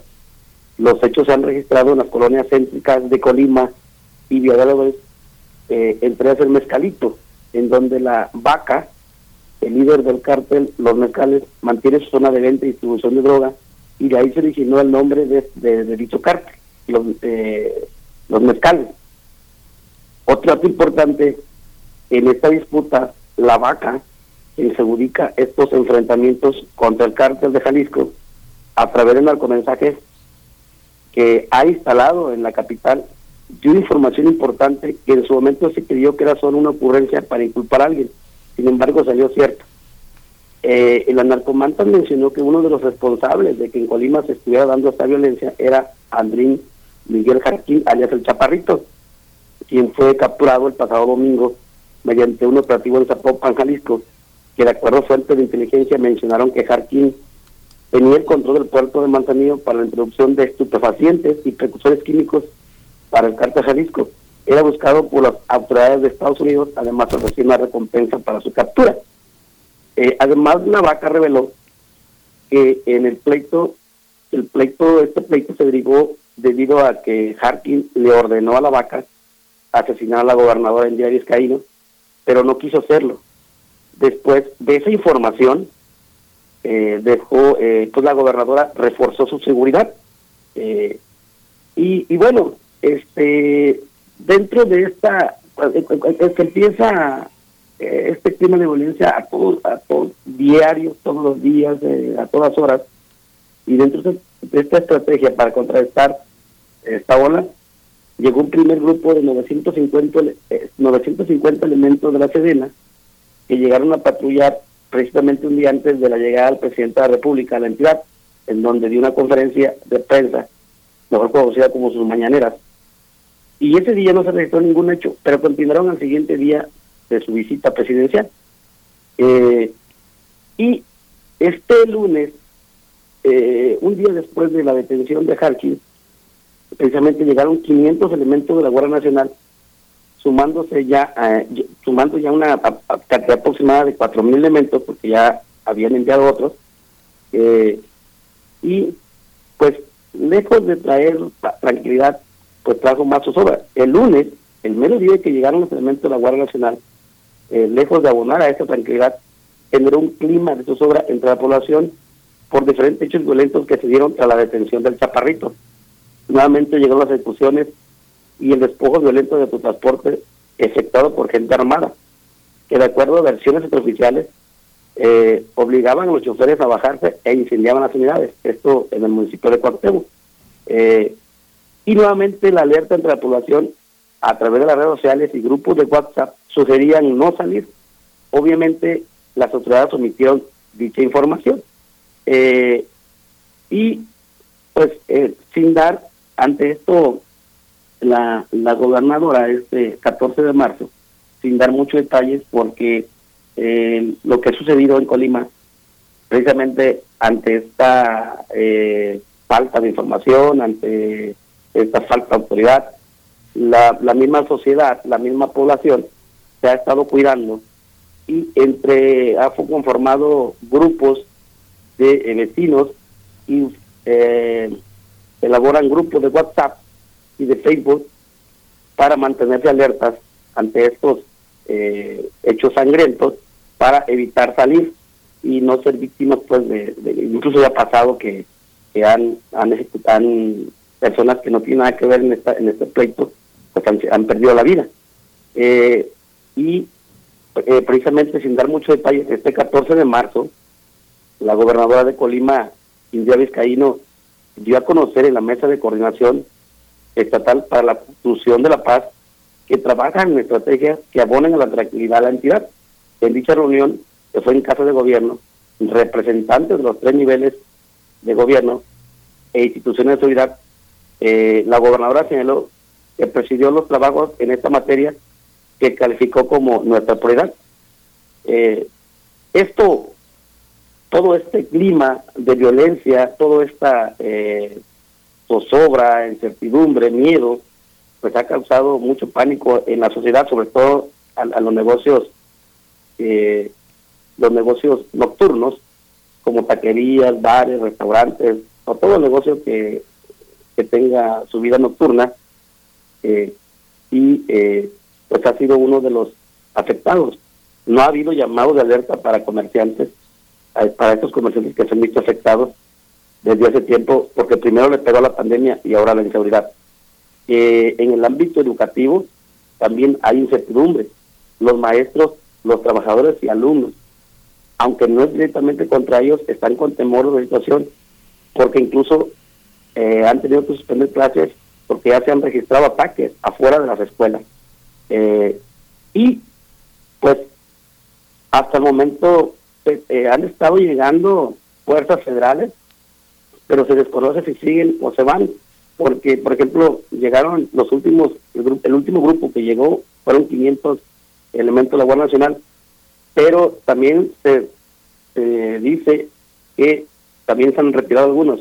Entonces no saben en, en, a ciencia cierta cuántos elementos están eh, patrullando las colonias, las calles, eh, sobre todo en estos focos rojos. Eh, podemos ver en, en toda la, la capital del estado, en donde se están registrando los hechos, operativos en las salidas y entradas de, eh, de lo que viene siendo eh, la capital. ¿Algún- Sí, Belisario. Sí, Belisario, esta, esta, esta visión eh, en, en ese momento, ¿en qué estado tiene, tiene la, la, la la ciudad por parte de las autoridades en, en ese momento? ¿Cuál es el alcance y cómo se coordinan con la, con la Policía Federal y la, bueno, no ya no es la Policía, la Guardia Nacional y la, y la Policía Local? ¿Y cómo están las entradas y salidas de las principales carreteras, sobre todo la que va a Guadalajara? Eh, sí, haz de cuenta que mm, las eh, por todos los accesos, eh, las, los operativos están eh, fuertes, hay, hay coordinación de la Marina, o sea, están operativos, en los operativos eh, se ve eh, una coordinación entre Marino, Guardia Nacional, Policía Estatal, eh, todo lo que viene siendo las fuerzas de seguridad, eh, tanto federales como estatales en lo que viene siendo en los ingresos, por ejemplo, de Guadalajara hacia eh, hacia Colima y de la salida también de Colima hacia otros municipios en donde por el momento eh, no ha no ha salpicado esta inseguridad hacia otros municipios como Tecumán, Armería, eh, pero sí ya eh, se han estado también presentando algunas ejecuciones ya ahorita últimamente en en este en Coquimatlán, que es un lugar este, pegado a, Colima y Viedad, pero también ya está brincando hacia hacia Coquimatlán.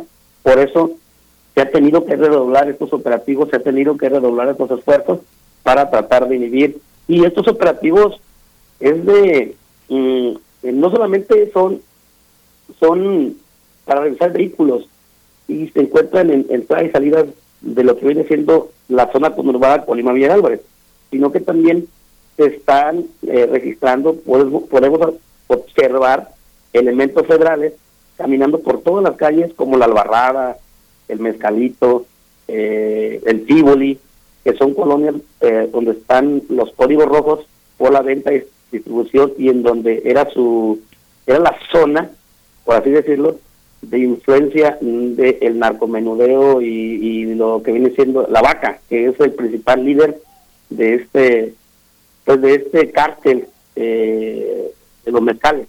Entonces era su principal era su principal zona y precisamente ahí es donde se están dando demasiados enfrentamientos porque traen incluso eh, ponen mantas, ponen nombres y en un principio la gente no creía, dice no pues eso están jugando, pero empezaron a eh, han empezado a ver que, que los los mismos precisamente los nombres que ya han aparecido e incluso el del chaparrito que lo, relacionaba en este problema, pues ahora que se hizo la detención, pues ahora la gente, la población, la sociedad eh, está más al tanto de lo que ellos estén haciendo, por lo porque en, esos mensajes, en los mensajes se han estado comunicando y han estado saliendo ciertos eh, los hechos que se han registrado es de acuerdo a la información previa que, que mandan. Entonces por eso se ha redoblado esta eh, estos operativos eh, en casa por, están pasando por, por todas las calles de estas colonias en donde se están dando estos enfrentamientos. Eh, Belisario, dices, en un principio la gente no creía. Eh, ¿Cuál es ahora, eh, pues con toda esta, todos estos capítulos ya recurrentes, al menos desde enero y hasta este fin de semana, capítulos de violencia, cuál es el ánimo de la población en términos, digamos, de exigencias a la autoridad, a la gobernadora Vizcaíno? Hace un momento nos, pues nos dabas un panorama muy completo, hablando de los comerciantes, hablando de las escuelas, donde en algunas de ellas se han desatado tiroteos a las afueras de, de algunas escuelas escuelas. ¿Cuál es el ánimo de la población? ¿Qué se le exige a la, a la gobernadora Indira Vizcaíno? Pues la gente está eh, muy molesta, incluso fíjate que ayer con la detención del gobernador eh, del gobernador de Nuevo León, el Bronco, eh, mm, la gente está esperando resultados en materia de seguridad, en materia financiera, y no ha habido desde a cinco meses que, ella tomó el, el, poder. Y este problema que se está suscitando de eh, la inseguridad, eh, pues mm, ya, se, ya, se, sí, estaba, eh, lo heredó. Sin embargo, no se había registrado tan tan alto, o sea, no se habían dado estos estos enfrentamientos tan fuertes eh, hasta su gobierno y ven en ella una, una pasividad, ven e incluso muy molestas por eh, la gente, la, la población, porque ante estos enfrentamientos, ante estas ejecuciones, ella eh, se la ha pasado, publica en su, en su Facebook, que en sus redes sociales, que se la pasa visitando la Ciudad de México a de Chembaum y la gente, eso le molesta a la gente de que no sale a dar la cara, de que no sale a, a, un llamado de paz, a un llamado de tranquilidad, se vio obligada a hacerlo este 14 de, eh, en esta reunión que hubo para la construcción de la paz. Después de tanto tiempo no había hecho ningún pronunciamiento hasta ese día y la gente está muy molesta. O sea, aún eh, se le otra raya más al tigre, por así decirlo, con la eh, la detención el día de ayer eh, de el gobernador porque también en Colima esperan, esperan que haga lo mismo con el, gobernador que también dejó con muchos problemas económicos a, el Estado, no solamente con problemas económicos, también con problemas de seguridad, pero que la gobernadora tampoco se ha manifestado, eh, no, ha dado su postura en, en, qué va a hacer con, con esos esas denuncias que ya están eh, interpuestas contra el gobernador. Y ya suma más quejas, suma más molestia, eh, hay más malestar entre los entre la población colimense porque eh, la, el tema de la seguridad que se ha visto muy eh, muy pasiva y en el tema de eh, los eh, del gobernador y las autoridades que estuvieron antes de ella de que tampoco se ha visto una postura de que ella eh, vaya a hacer algo para para castigarlos O sea, entonces hasta el momento hasta el día de hoy la gente se encuentra en Colima muy molesta por esas situaciones ¿Cómo expresa la gente su molestia y cómo, qué papel están jugando los medios, Belisario? O sea, ¿cómo, cómo, cómo, cómo sabes, eh, cómo, cómo se recoge esta incomodidad de las personas? ¿Se manifiestan, salen a la calle, lo, lo, lo tuitean? ¿Cómo, ¿Cómo es? Mm, fíjate que eh, la ahorita hay mucho hermetismo en estos temas. Es difícil. Eh, la gobernadora vino hace un- como 15 días aquí a Tecomán a un evento de, de aniversario luctuoso de un exgobernador, Gustavo Vázquez, que falleciera en un accidente aéreo y venía muy blindada. Eh, era difícil para los medios de comunicación, ahí estuvo sucedió este acceder a ella. Eh, mm, traen demasiada seguridad, no permiten que los medios se acerquen eh, y así se generaliza también eh, a nivel estado, en donde es difícil que eh, la, eh, los medios se acerquen. Lo- la única información que se está generando hacia hacia la, a la que se está publicando, que está generando es porque, por ejemplo, se registra un hecho y los medios eh, y la y la gente que se organizó a través de redes sociales, a través de grupos, eh, empiezan a, publicar, a decir, oye, en tal lado este, hay balazos. Los medios de comunicación van a corroborar los hechos y esa es la información que se publica eh, para y se le pregunta a las autoridades sobre el hecho y no no dan información. Entonces, eh, eh, esto causa más malestar. ¿Y cómo, cómo lo manifiesta? Bueno, a través de redes sociales, a través de los medios, de los llamados a... eh, ahí se demuestra la molestia generalizada de la sociedad colimense de que no ven respuesta por ningún lado de, eh, de la gobernadora, de las autoridades estatales y pues ellos mismos tienen que hacer esa tarea de informar y de cuidarse. E- Eso es lo que se está viendo, o sea, cuidarse en el sentido de que eh, reportan un hecho en tal colonia y dice no salgan porque se está registrando, eh, encierren sus casas, no salgan y eh, allá se dan este, entre ellos y, y no hay una, una postura, no hay, eh, no se ve nada por parte de la, de la autoridad estatal y eso, insisto, se demuestra a través de las redes sociales, de grupos de WhatsApp y los mismos medios que eh, hacen algunas hacen las entrevistas y se ve se ve un generalizado una molestia generalizada más sobre todo en eh, en redes.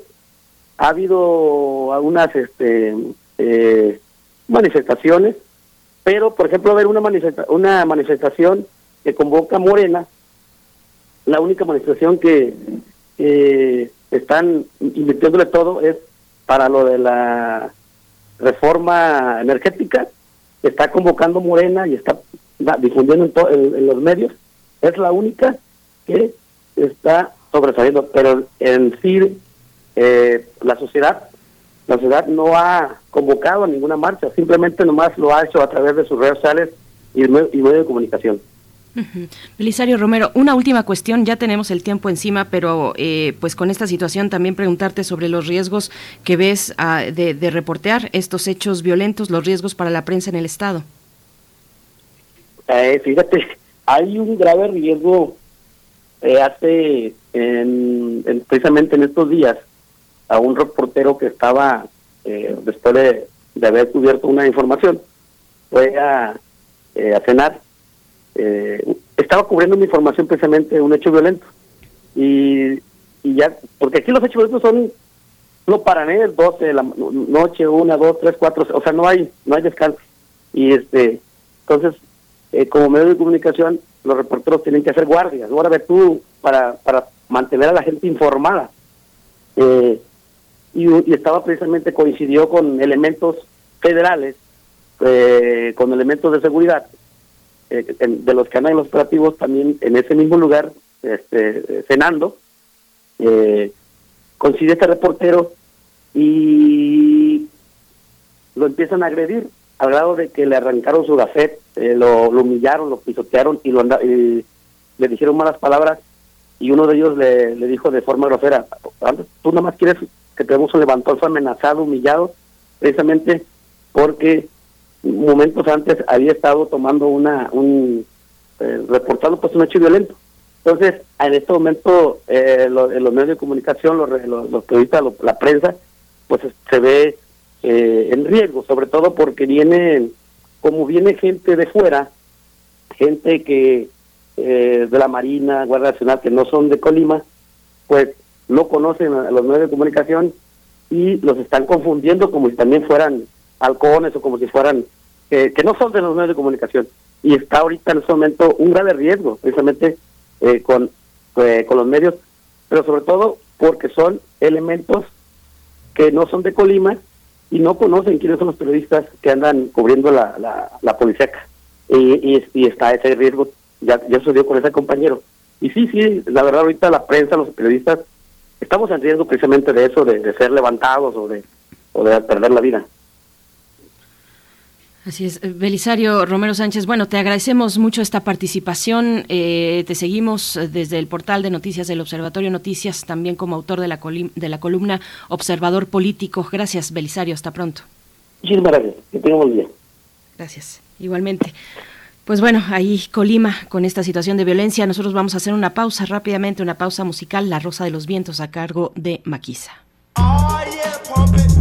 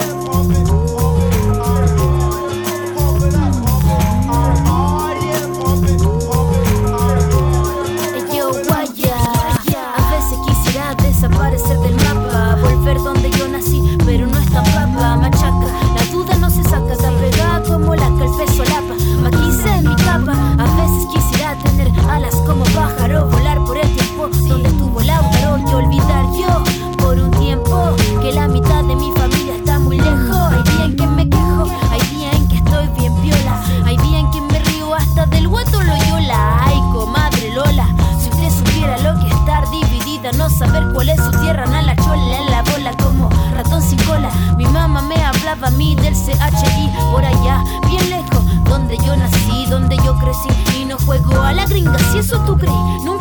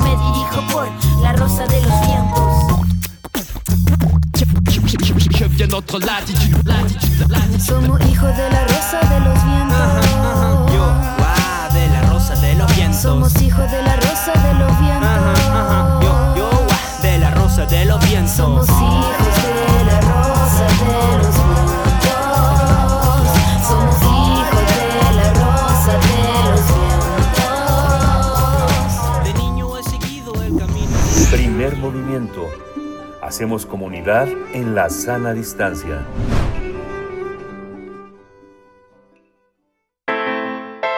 Nota Internacional.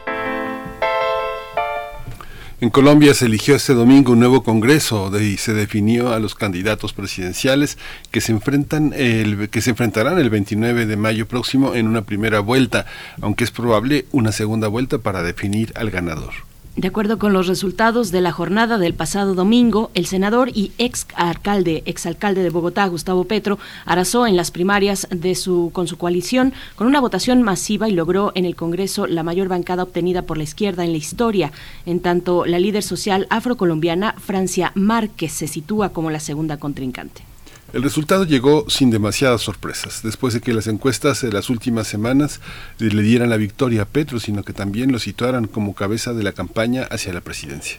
Recordemos que esta es la tercera vez que Petro aspira a la presidencia de Colombia, después de 2010, cuando se impuso Juan Manuel Santos, y de 2018, cuando fue derrotado en segunda vuelta por el actual presidente, Iván Duque. Durante la última legislatura, Petro ocupó un escaño en el Senado. Vamos a conversar sobre los resultados de estas elecciones primarias en Colombia, el triunfo del izquierdista Gustavo Petro, y está para hacerlo el doctor Fernando Neira. Él es investigador del Centro de Investigaciones sobre América Latina y el Caribe, el CIALC de la UNAM.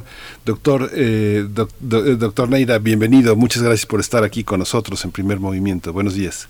Muchas gracias a ti por la invitación y un saludo a todos los radioescuchas.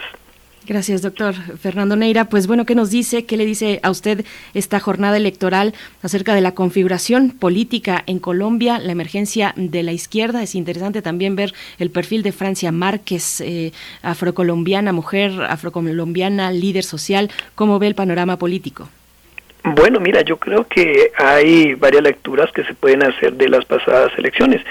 Creo que una primera eh, eh, va por el lado de eh, remarcar lo que fue la derrota del partido de extrema derecha Centro Democrático que había sido la principal bancada eh, en el actual Senado, que había arrollado en las pasadas elecciones legislativas y que en esta ocasión eh, pasó a ser la quinta bancada eh, en, en el nuevo Senado. ¿no? Eso es muy significativo porque lo que está demostrando es que eh, en la población colombiana ya no son ideales que cuajan, hay un rechazo abierto a, a todo lo que ha sido el quehacer de parte de, de este partido y de la derecha y extrema derecha dentro del Congreso y a nivel general en el país, ¿no? Entonces eso es muy sugerente, como lo es el hecho que el mismo candidato de Álvaro Uribe, como era Oscar Iván Zuluaga, eh, se ve obligado a renunciar, ¿no? Estamos hablando de que estos resultados demuestran o confirman esa desaprobación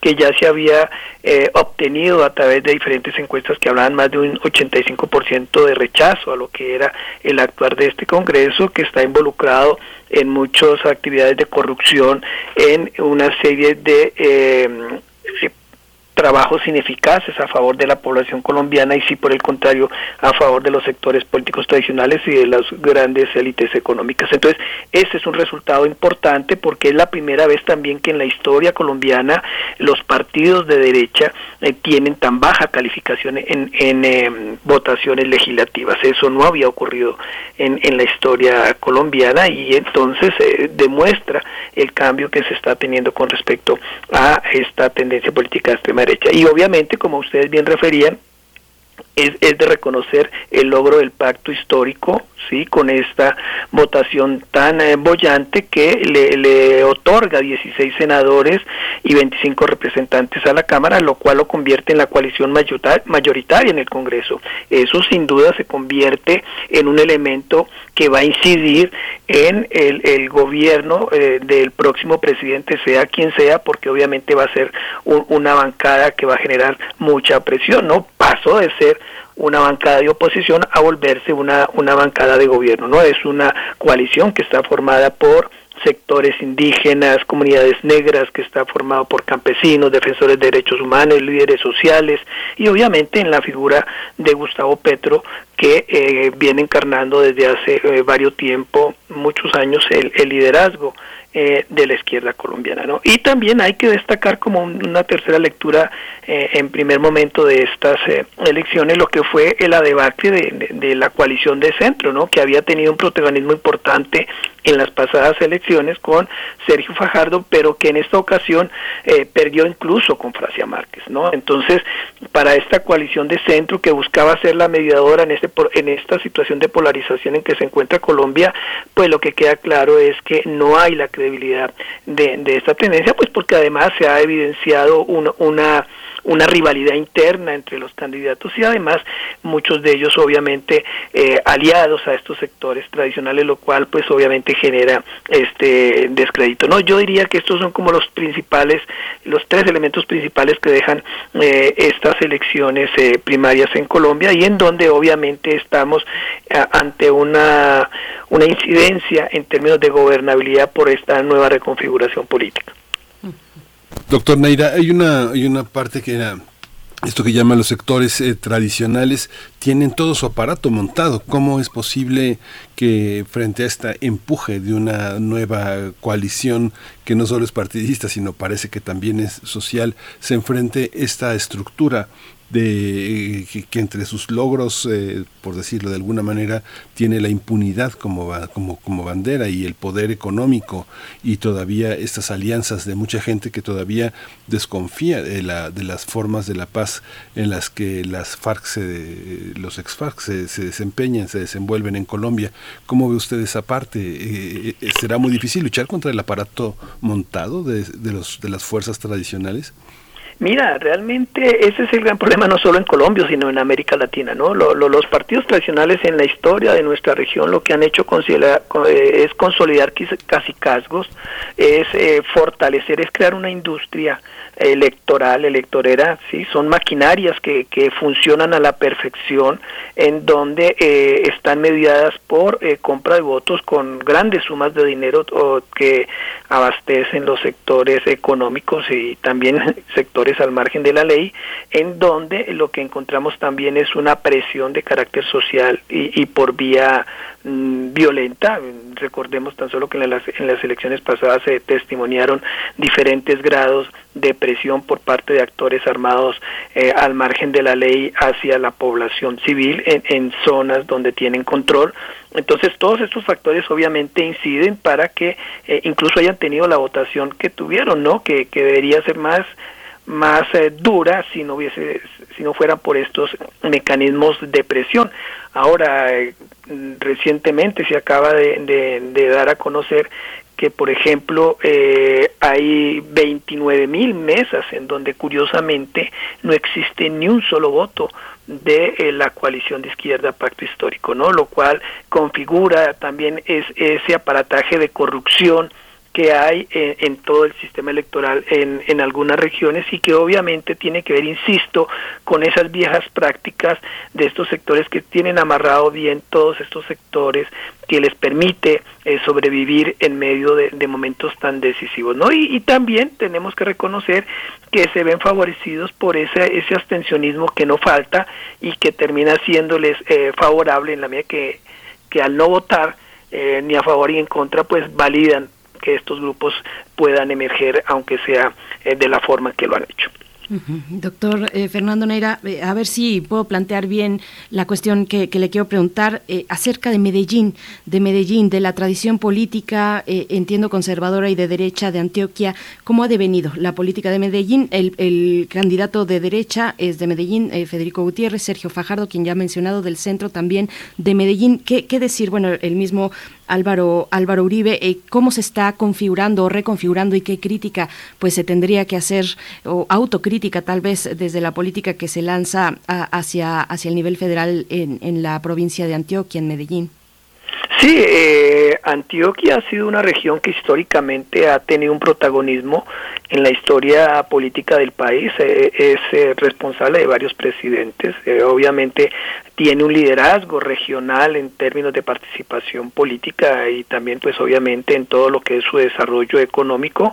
Y obviamente es ese componente económico político sumado a un componente cultural de una zona donde eh, se configuran eh, patrones comportamentales eh, tradicionales, de latifundios, de actividades agrarias, han generado un fortín que supo aprovechar en su momento Álvaro Uribe, sí, que sacó una buena partida de, todos esos elementos, más sus, sus, alianzas con otros sectores políticos, pero que indudablemente han convertido esa región en, un componente importante en todo tipo de elecciones. Sin embargo, con el paso de los años, curiosamente, ese fortín uribista ha comenzado a decaer y una muestra de esa decadencia, de ese fortín político, es el nuevo alcalde de Medellín que no representa a esos sectores uribistas, ¿no? Y que incluso hoy en día está siendo acosado a, a partir de diversos mecanismos que buscan su destitución, ¿no? Entonces, eh, ahí ya tenemos un elemento muy interesante. También reconocer que en algunos sectores de Medellín, eh, Gustavo Petro tuvo una, una votación muy importante, lo cual habla entonces de que ya no es esa zona la eh, eh, la que en donde predomina esta idea de, de derecha y de extrema derecha eh, hay que reconocer que obviamente en ese es, en ese esquema de, de, participación política salen figuras como es el alcalde es alcalde de Medellín Federico Fico Gutiérrez quien sin embargo en este momento pues tiene su gran dilema entre eh, conservar su autonomía política o eh, aliarse o, o, o, condicionarse al uribismo, ¿no? Lo cual sin duda ya es un hecho y que va a marcar mucho de la situación que va a pasar con él como presidente, ¿no? En, en de alguna manera estos sectores, aunque se asuman diferentes, terminan liderándose bajo la misma instancia de, su ideal político de derecha y de extrema derecha, ¿no? Entonces eh, sí es muy interesante lo que ha pasado, pero también ahí encontramos unos cambios muy importantes a partir de estas nuevas elecciones que ocurrieron en Colombia. Doctor Neira, ¿y la, esta nueva Colombia que se perfila, con quiénes dialoga? Pensando en que la región ha, ha alimentado varios fuegos en los últimos eh, meses, en los últimos dos o tres años, que es eh, Ecuador, Venezuela, Bolivia, ¿cómo se perciba hacia el norte y hacia el sur, doctor?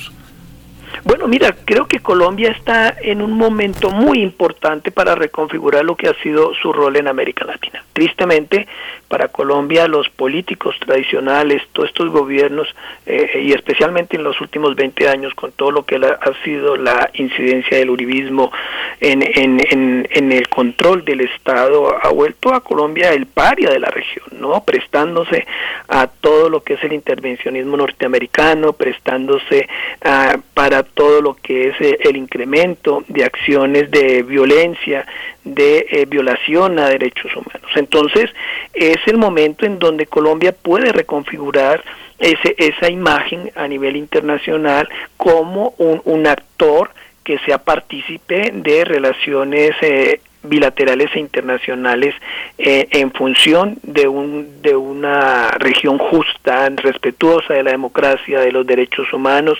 Creo que Colombia tiene mucho que aportar en ese camino para eh, transformar todo lo que es el, la manera de hacer política en donde se haga un combate abierto a todo lo que es el crimen organizado, a esta violencia que está desagrando al país y que está desagrando a la región. Entonces, es, es un país referente que, que, puede aportar en la solución de los grandes problemas de, de, la región latinoamericana y que por eso mismo estos resultados permiten pensar que eh, el, el generar unos nuevos protagonismos políticos de nuevos actores, de gente joven con ideas progresistas que buscan el, el proceso de reconciliación, de una nueva mirada hacia la, lo que ha sido la, el accionar político, económico y social, permitan contribuir a ese nuevo mapa eh, político regional que precisamente eh, lo que pretende es generar nuevas alternativas de desarrollo para la región tan negadas eh, en términos de lo que ha sido su, su, anterior historia y que hoy en día se vuelven una necesidad para lograr sacar de esa desigualdad, de esa pobreza y de esa situación de carencias en que ha estado sometida América Latina en los últimos años. Doctor, y parte fundamental de, este avance tiene que ver también, le pregunto, con la presencia de, las mujeres en Colombia. La figura, por ejemplo, de Francia, no, por ejemplo, es un fenómeno político. Francia Márquez, esta líder ecologista sin cargos públicos previos, es una mujer afrocolombiana. Y bueno, en Colombia hemos visto este, este ambiente también donde, eh, por, por, supuesto, la despenalización del aborto. Hemos visto pro, protestas en, en, la capital, en Bogotá y en otros lugares han, han tenido pues momentos muy complicados de protesta social. Eh, ¿cómo, cómo, se, ¿Cómo se ve la figura de Francia Márquez y de las mujeres en, en la política colombiana? Sí, claro, mira, sin duda que Francia Márquez se constituye en un ícono de todo lo que ha sido ese, esa lucha social feminista. Eh, creo que, que, que, es una mujer que desde eh, su origen mismo, recordemos que ella eh, nace en Suárez, Cauca, una región en el suroccidente colombiano que, que ha sido especialmente azotada por el narcotráfico, la minería ilegal, el conflicto armado, y es desde ese contexto de violencia en donde ella ha liderado toda una defensa en términos de temas ambientales, temas raciales y especialmente los feministas. Por lo tanto, ella se constituye hoy en día en una figura que le hace pensar a los sectores sociales, a esos sectores históricamente marginados como han sido las comunidades negras, las minorías, eh, que hay una posibilidad de construir un nuevo regionalismo, ¿no? Es un símbolo de una cultura popular que intenta renacer porque siempre ha sido opacada, desligada, eh, eh, aislada de las decisiones políticas del país. En esa medida ella entonces viene a dignificar, a, eh, a erigirse como eh, esa figura que necesitan estos sectores marginados y que saben que tiene a través de ella acceso al poder político por la vía electoral. Entonces, sin duda que ella va a marcar mucho de lo que viene para Colombia y para América Latina en términos de liderazgo femenino que hoy en día agradecemos y reconocemos y que ha sido gracias a esa lucha constante y, a miles de víctimas que han caído en este esfuerzo, que hoy en día ella puede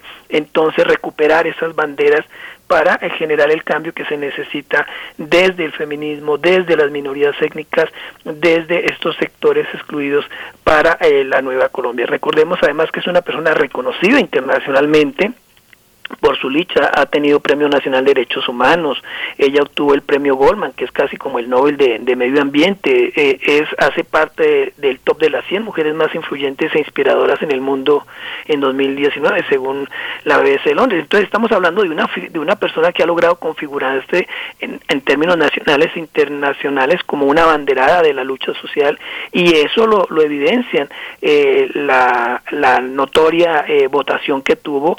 Y bueno, eh, eh, confiamos en que ella sea otra persona que junto con Gustavo Petro y con estos nuevos jóvenes eh, progresistas le permitan darle un nuevo rumbo a Colombia y lo saquen de ese oscurantismo en el que ha sido sometido por estos sectores de derecha y extrema derecha durante tantos años. Doctor Neira, ¿usted cree, eh, usted eh, de aquí a mayo falta muy poco y falta mucho? ¿Usted cree que el gobierno de Duque, eh, que tampoco es una improvisación, este, se quede con los brazos eh, cruzados? ¿Qué es lo que se espera como reacción, como reacomodo de esas fuerzas que a todas luces han, per- han ido perdiendo gradualmente en la sociedad colombiana y latinoamericana? Bueno, lo, lo que vamos a ver es lo que estamos viendo desde el día siguiente de las elecciones, ¿no? Un ataque feroz hacia eh, Gustavo Petro, hacia la coalición pacto histórico de descrédito de, de la estrategia que siempre se ha usado por parte de estos sectores de derecha y de extrema derecha, que es hablar del famoso y, y ya trasnochado castrochavismo, de, de vender la idea de que quien va a perder es el país si se, si se eligen fuerzas progresistas.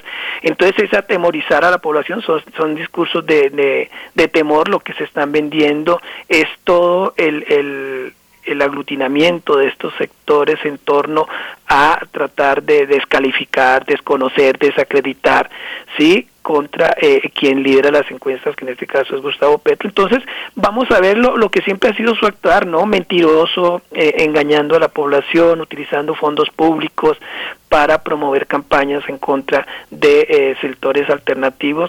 Eso es lo que vamos a ver, ¿no? Una campaña muy agresiva, violenta, eh, de hecho ha sido violenta, eh, de, de actores que son violentos.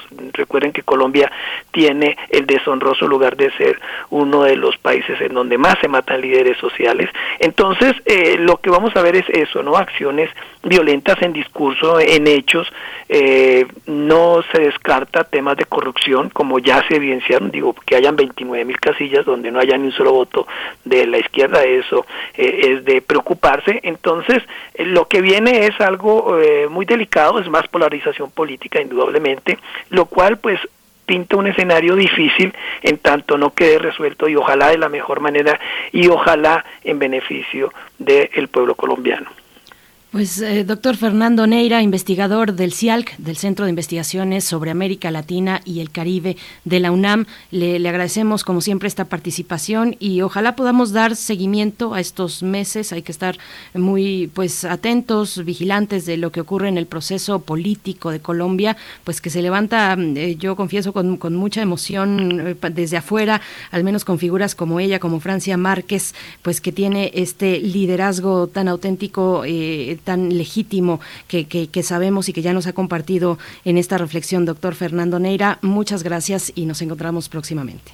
Muchas gracias a ustedes por la invitación. Aquí estaremos atentos a aportar todas nuestras ideas eh, para el fin de aclarar lo que está pasando en Colombia y en la región latinoamericana.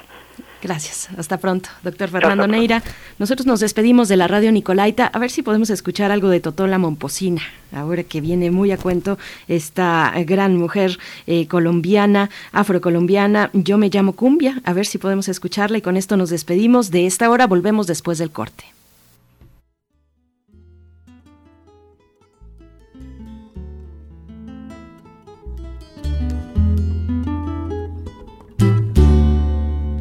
Me llamo Cumbia, yo soy la reina por donde voy.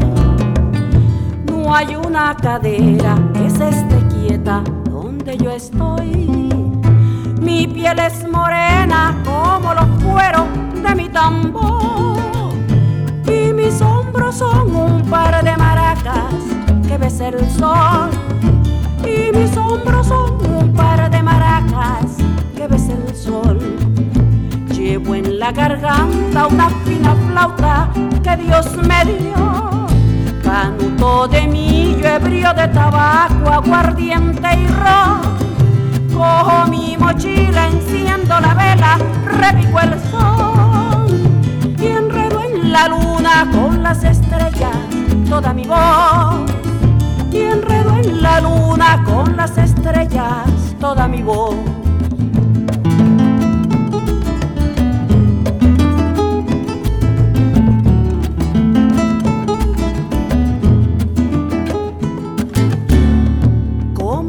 La reina, me hace la Síguenos en redes sociales. Encuéntranos en Facebook como Primer Movimiento y en Twitter como arroba PMovimiento. Hagamos comunidad.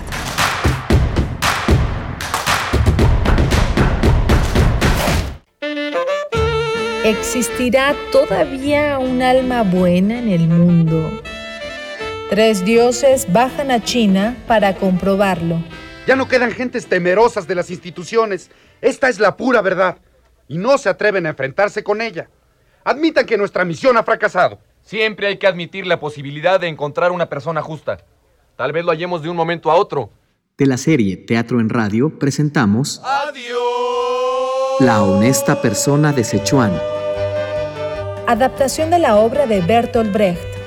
19 de marzo a las 20 horas por el 96.1 de FM, 860 de AM y en www.radiounam.unam.mx.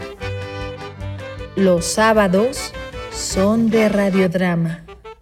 Aquí en Radio UNAM, Experiencia Sonora. Este 10 de abril participaremos en el ejercicio de revocación de mandato. Y para que cuentes con más información para emitir tu opinión, mi INE organizará foros nacionales de discusión. ¿Y dónde podré ver estos foros? A través de INETV en los meses de marzo y abril. Consulta los detalles en INE.mx. El ejercicio de revocación de mandato va y va muy bien. Este 10 de abril participa y celebremos nuestra democracia. ¿Mi INE? Nos une. Hipócrates 2.0 Mantenerse informado es parte importante de la vida. La información nos da la oportunidad de tomar las mejores decisiones, principalmente para la salud. Soy Mauricio Rodríguez, conductor de Hipócrates 2.0, donde cada semana llevamos para ti los mejores contenidos y especialistas en materia de salud. Escúchanos. Hipócrates 2.0, martes a las 18 horas, por Radio UNAM. Experiencia Sonora. Encuentra la música de primer movimiento día a día en el Spotify de Radio UNAM y agréganos a tus favoritos.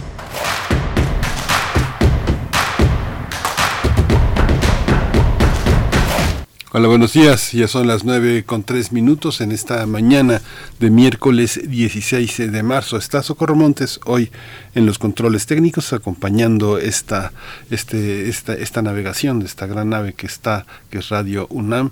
Está Violeta Berber en la asistencia de producción, Frida Saldívar en la producción ejecutiva y mi compañera Berenice Camacho del otro lado del micrófono. Berenice, buenos días. Buenos días, Miguel Ángel Quemain. Así es, llegamos a esta tercera hora de transmisión con todos ustedes que son la parte fundamental de este espacio, de este proyecto radiofónico donde queremos hacer comunidad y, lo hacemos, pues sí, a través de la escucha, a través de nuestros contenidos, de nuestra eh, curaduría de contenidos para ustedes y desde sus comentarios también.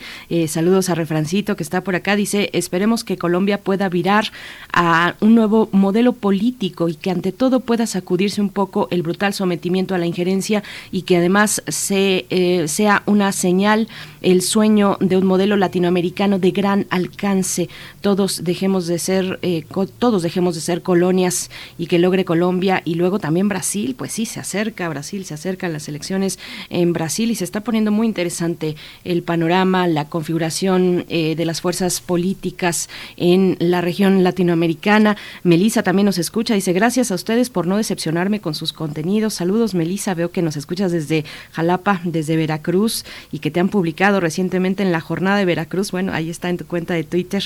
Melisa, me voy a dar una vuelta después para leerte. Gracias por, por escucharnos. David Castillo Pérez dice mañana jueves, eh, eh, jueves de curaduría musical y lo, y lo celebra David Castillo Pérez. Sí, mañana con Bruno Bartra nos estará compartiendo pues su propuesta musical. Los jueves lo hace aquí en Primer Movimiento. Bueno, pues a todos ustedes gracias, Rosario Durán dice, qué triste que la gobernadora, mm, habla de Colima, súper protegida y la sociedad abandonada, nos dice Rosario Durán y también nos da los buenos días, Miguel Ángel. Pues así los comentarios en la audiencia.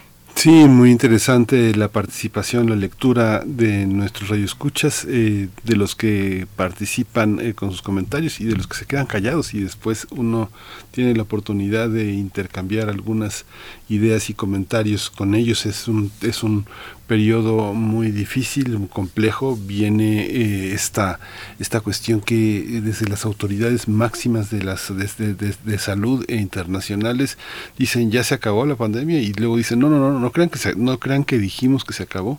Y lo mismo pasa en el interior del país, en los distintos organismos de salud que están muy alineados con el gobierno federal, han dependido mucho de ese apoyo, de esa guía, pero también el gobierno eh, federal también está en esa en esa oscilación en la que es difícil eh, decir se acabó, pero lo que sucede es que no se acabó, sino que hemos sido más fuertes en la en, en la UNAM, por ejemplo, hay una este de las experiencias que uno puede tener según las encuestas que se hacen al interior prácticamente no hay alumnos que no quieran regresar. Casi toda la población universitaria en la educación pública quiere regresar. No así, no así en la educación privada. Los mecanismos de, que han desarrollado para la educación a distancia han sido muy sólidos y, y ha sido también porque los recursos económicos proveen a ciertos sectores de la sociedad que participan de la educación pública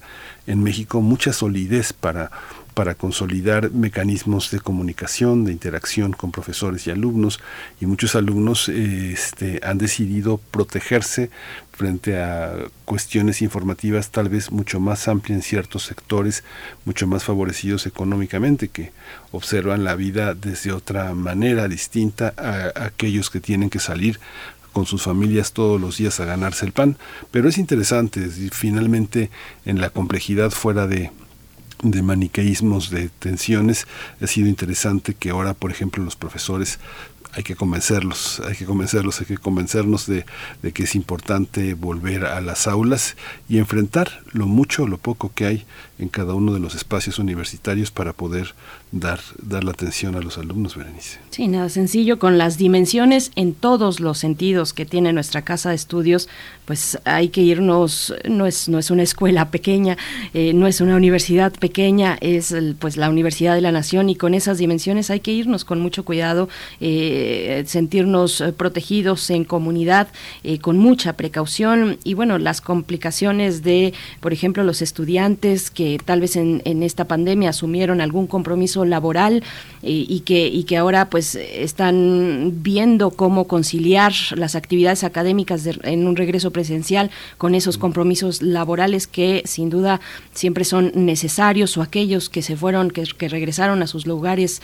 de origen y que, y que ahora pues hay que buscar donde, donde pues un, lugar donde establecerse una vez más para volver a las actividades presenciales es muy complejo, muy complejo. Un saludo a todos los profesores y profesoras pues que están haciendo un esfuerzo también de entendimiento, de acompañamiento a sus alumnos que tienen pues tantas situaciones diversas y complejas, Miguel Ángel. Sí, nuevamente desde los espacios de reflexión eh, política de, mujeres eh, ha sido muy importante la reflexión tanto en el gobierno federal como en los ámbitos universitarios que este, este regreso eh, este, golpea muy fuerte a, las mujeres. ¿no? Es otra, vez, este, otra vez esta reflexión ha sido muy interesante. Nadine Gassman ha, elaborado mm, algunas eh, reflexiones sobre el tema en el CIEG, en, en, distintos espacios, en la UAM.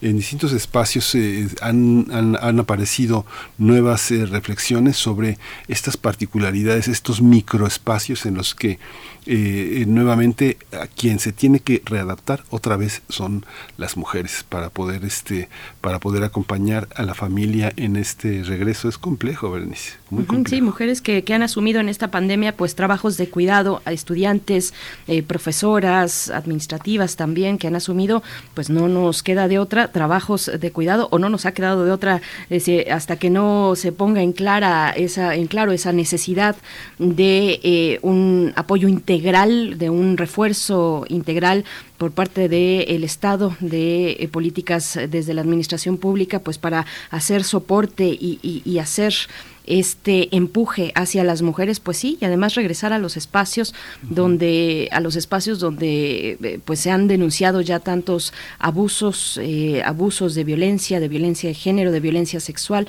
La cuestión no está nada sencilla, así es que, pues sí, hay que seguir reflexionando sobre ella y sobre todo actuar a quien toca, desde donde nos toque, pues para, para tener espacios que reciban bien a todas las circunstancias, a todas las personas en sus circunstancias. Pero bueno, tendremos, tendremos esta mañana luego de la poesía necesaria, Vamos a tener en la mesa del día la presencia del doctor Luis Zambrano. Ustedes lo conocen, es investigador del Instituto de Biología de la UNAM, ha estado con nosotros en varias ocasiones. Sus áreas de investigación son ecología de comunidades acuáticas, biogeografía de la conservación, manejo de ecosistemas y restauración ecológica. Nos hablará de la situación eh, del, tren Maya ante en su, trazo, en su trazo y la situación en la que se ponen los acuíferos, los ríos subterráneos, cuevas y cenotes en la península de Yucatán. Se ha eh, publicado un manifiesto en contra del tren Maya por esta denuncia sobre la afectación de los acuáticos eh, subterráneos, de los cuerpos de agua subterráneos y son pues muchas organizaciones, muchos activistas, también académicos, académicas, investigadores que se han manifestado pues en este documento en contra del tren Maya. Vamos a tener los detalles y estas reflexiones con el doctor Luis Zambrano, Miguel Ángel. Sí, vamos a tener también para cerrar la edición de hoy el crisol de la química. El tema es el etanol cuando uno, eh, uno más uno no alcanza a ser dos. Es el tema que el doctor Plinio Sosa va a desarrollar el día de hoy. El doctor Plinio Sosa es académico de tiempo completo en la Facultad de Química, está dedicado a la docencia y bueno, es uno de nuestros grandes divulgadores de la química. Así es, pues bueno, esto para la hora que corre ya, 9 con 12 minutos, vámonos con la poesía. Primer movimiento.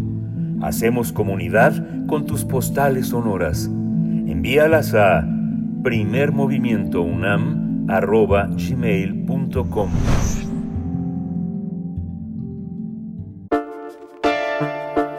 Es hora de Poesía Necesaria. La revista Punto de Partida de la UNAM es la revista de los estudiantes universitarios y dedica su número de enero y febrero al placer. Es de verdad muy interesante. Ahí van a encontrar propuestas de distintos géneros literarios, algunas no aptas para este horario, pero bueno, poesía, poesía también en distintos géneros, no solamente poesía, pero bueno, la sección de hoy dedicada a la poesía, ahí de ahí sale esta propuesta que les voy a compartir. Eh, se titula Floreces y el autor es Alejandro Sánchez Cancino. A ver si le pueden avisar que va a sonar su poesía en radio universitaria. Alejandro Sánchez Cancino nació en Ciudad de México en 1998, es tesista de antropología en la UNAM y edita la revista de estudiantes Voces Disonantes. Este poema Floreces eh, se encuentra de nuevo en el punto de partida, revista Punto de Partida, en su mes de enero-febrero, bueno, en su edición enero-febrero dedicada al placer. Floreces. Si buscaras acaso los hilos que sostienen los pétalos soberbios de las flores, con sus ganas espectrales de ser divisadas, encontrarías una corolica tragedia que nunca antes vista, nunca antes reventada en el pecho de la calma. Hoy que se enrede la tierra, las tardes que masticaban la banqueta me han otorgado una tregua. Hoy amarraste tus venas más moradas a este trueno sordo, obsequiado botón que desabrocha con su carne invisible la luz de los días que no esperan.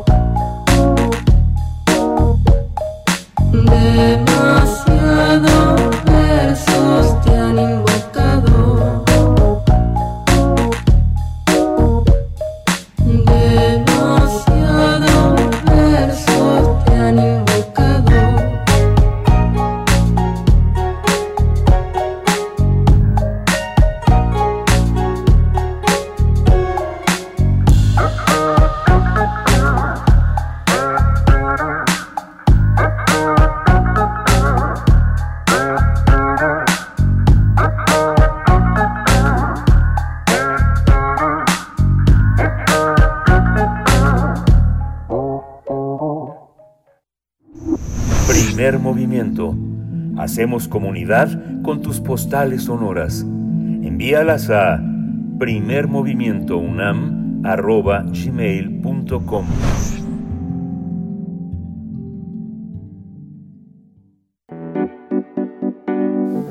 La mesa del día. Organizadores y activistas en favor del medio ambiente exigieron al presidente Andrés Manuel López Obrador detener la construcción de un tramo del llamado Tren Maya que irá de Playa del Carmen a Tulum ante la deforestación y daños que puede causar en la selva, así como en el acuífero subterráneo que comprende ríos, cuevas y cenotes. En un posicionamiento señalan que los ecosistemas subterráneos como cuevas, ríos y cenotes que albergan una gran diversidad de especies que proporcionan servicios ecosistémicos como el control de plagas agrícolas e insectos, vectores de patógenos, la dispersión de semillas para la regeneración de las selvas y la polinización de muchas plantas ecológica o económicamente serían, serían destruidos.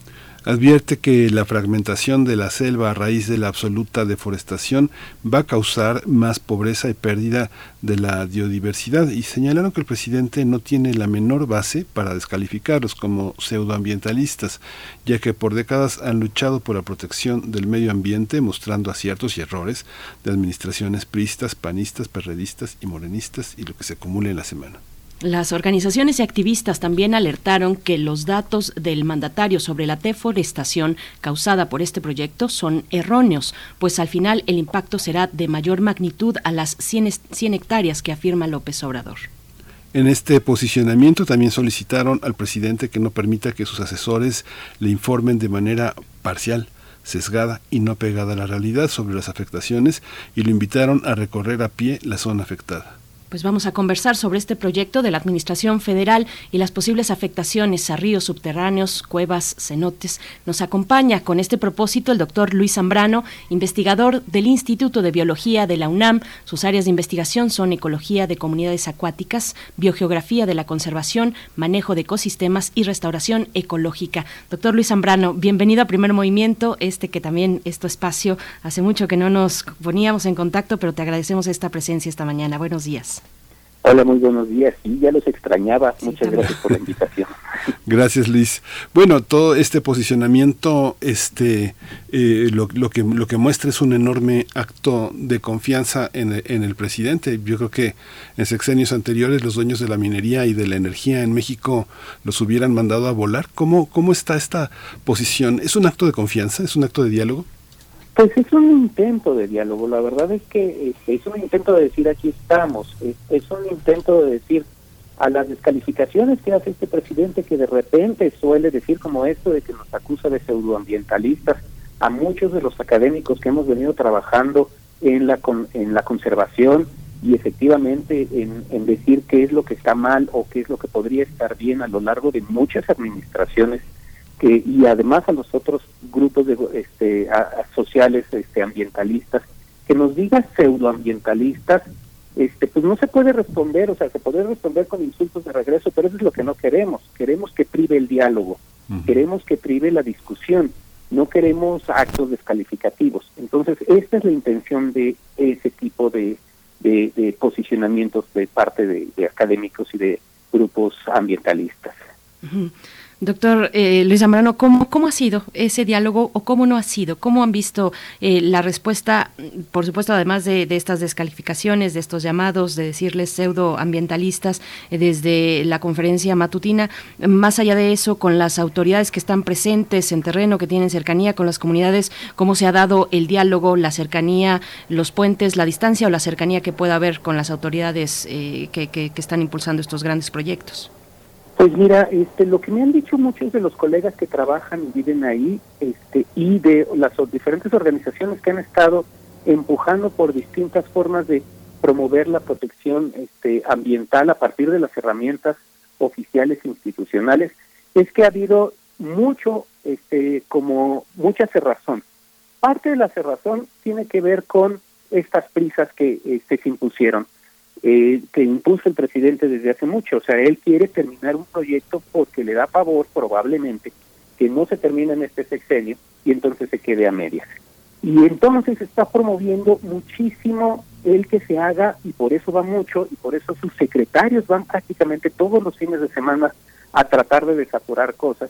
Y al estar haciendo todo esto con prisa, existe mucha razón, sobre todo en términos de eh, la utilización de las protección, eh, de las herramientas de protección ambiental. Entonces, en muchos casos es muy difícil discutir, negociar, porque dicen va porque va. Oye, pero es que afecta a la selva, no me importa, va porque va. Existen pequeños resquicios en algunos elementos dentro de la administración federal que de repente sí escuchan, pero son cada día menos y como decía un colega ayer que está trabajando precisamente en esto, tratando de contener toda la destrucción, dice, se nos está acabando el tiempo y a ellos también. Entonces, ahora es todavía más difícil generar una comunicación para decir, cuidado por aquí, porque no solo va a afectar a la selva, no solo va a afectar al acuífero, a los cenotes, a los ríos, sino que también puede poner en peligro el propio tren, porque si se hace mal, puede haber grandes accidentes. Y ya lo vimos con la línea 12, cuando se hacen las cosas con prisa, no funcionan y pueden ser peligrosas incluso para las personas que lo utilizan. Es prisa, Luis, pero también es, es, descuido y corrupción, ¿no? Hay una parte en la que en, este diálogo eh, es, es, a veces es claro como los ataques a la, a la prensa.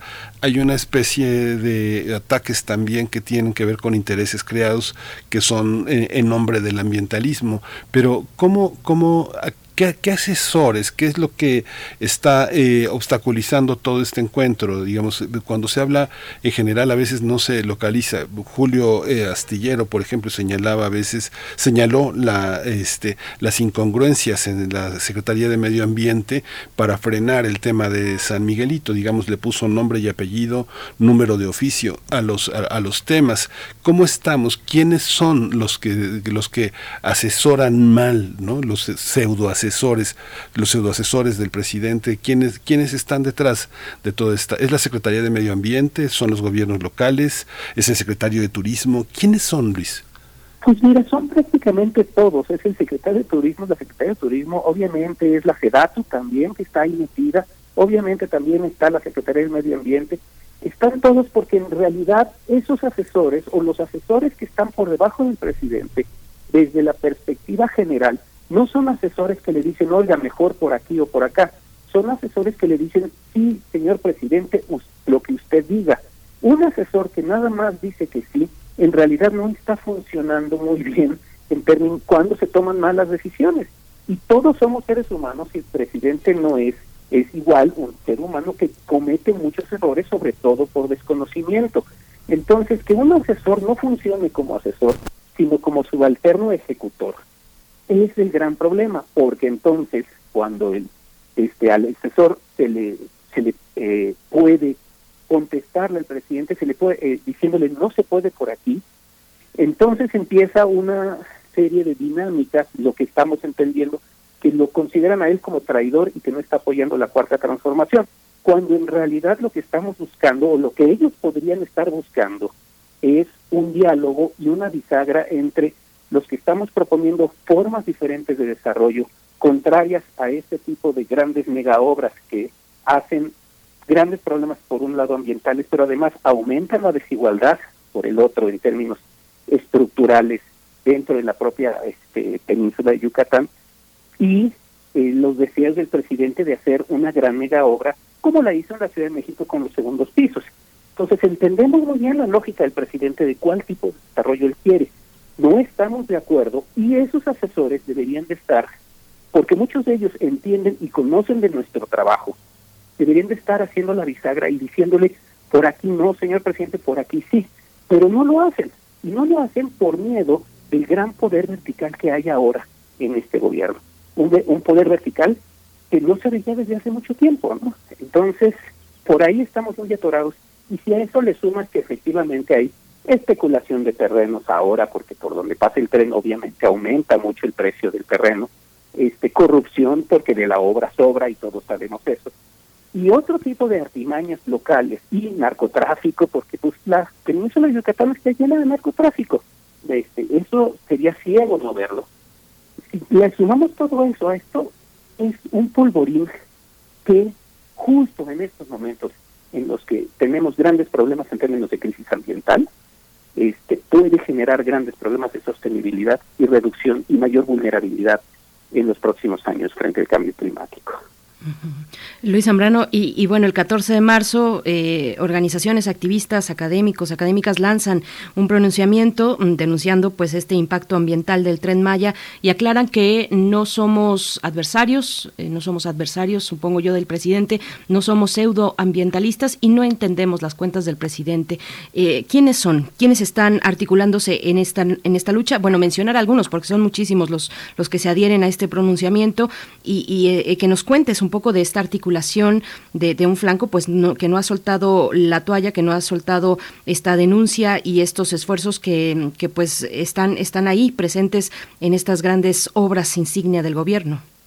Pues mira, sí somos muchos, de hecho, este, yo no soy de los organizadores, yo me sumé porque me parece un gran posicionamiento.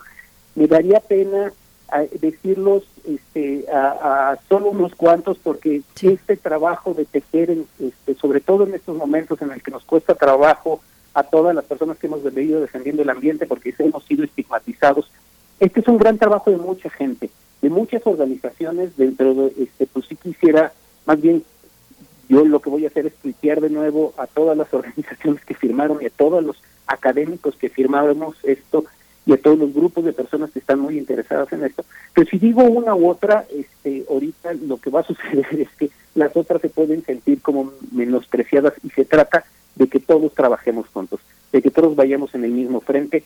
Hay grandes investigadores dentro de la universidad, el, este, digo a él sí me voy a atrever a decirlo porque es uno de los grandes este propulsores de esto es el doctor Rodrigo Medellín del Instituto de Ecología. Hay varias personas del Instituto de Ecología o de otras instituciones dentro de la propia universidad que han estado este, trabajando justamente y preocupadas en esto, además fuera de la universidad ONG. Sí me daría un poco de cosa mencionaron algunos, porque en realidad esto es un trabajo de todos y sí. todas las organizaciones. Uh -huh, claro.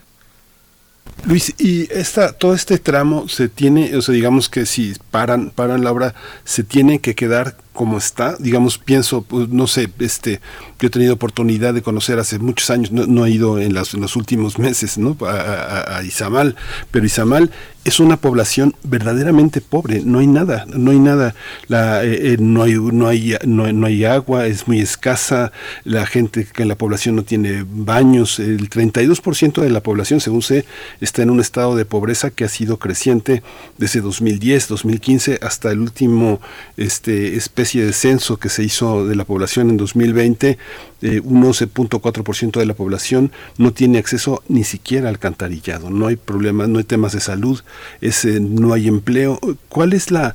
Este, hay que dejar esos lugares como están y, y, y, y cómo se protege el patrimonio que los ecologistas dicen que hay que proteger ahí. ¿Quién lo protege? ¿Es, es un patrimonio expuesto al ambiente? ¿Se queda, digamos, así, a cielo abierto todo a, la, a la buena de Dios, digamos?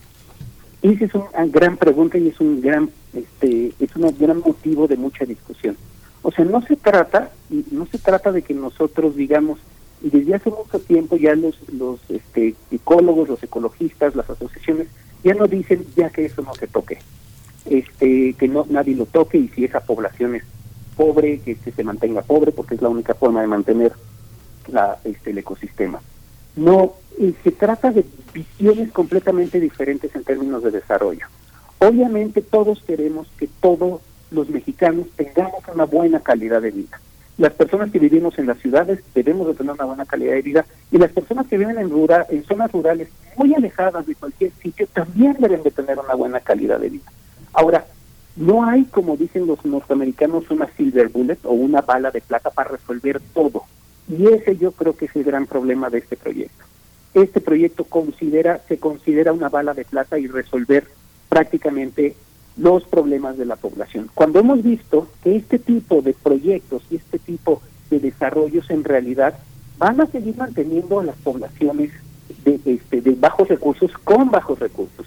Uno de los grandes problemas, por ejemplo, de Felipe Carrillo Puerto, que está abajo de, toda la Riviera Maya, que está un, un, poco al sur de la, de la Riviera Maya, es la gran drogadicción que tienen los jóvenes de Felipe Carrillo Puerto. ¿Por qué? Es el lugar de mayor porcentaje de drogadicción de jóvenes de todo el país. ¿Por qué? Porque ellos trabajan en muy pésimas condiciones en toda la Ribera Maya y ven a sus a los amigos, a los congéneres, digamos, a los chavos de Estados Unidos y Europa con mucho dinero, con muchas drogas y ellos no tienen acceso ni capacidad a eso. Entonces vemos que este tipo de desarrollo en realidad no está funcionando. ¿Cuál sí? ¿Cómo podemos trabajar otro tipo de desarrollo en donde toda la gente de Izamal tenga salud, donde este, salud, alimento y una buena vivienda? Y diferentes tipos de alcantarillado, porque si este, imaginemos que la península es difícil generar alcantari- alcantarillado y de hecho, por ejemplo, Mérida no tiene un gran alcantarillado, precisamente porque es muy difícil este, eh, hacer perforaciones en el carbonato de calcio.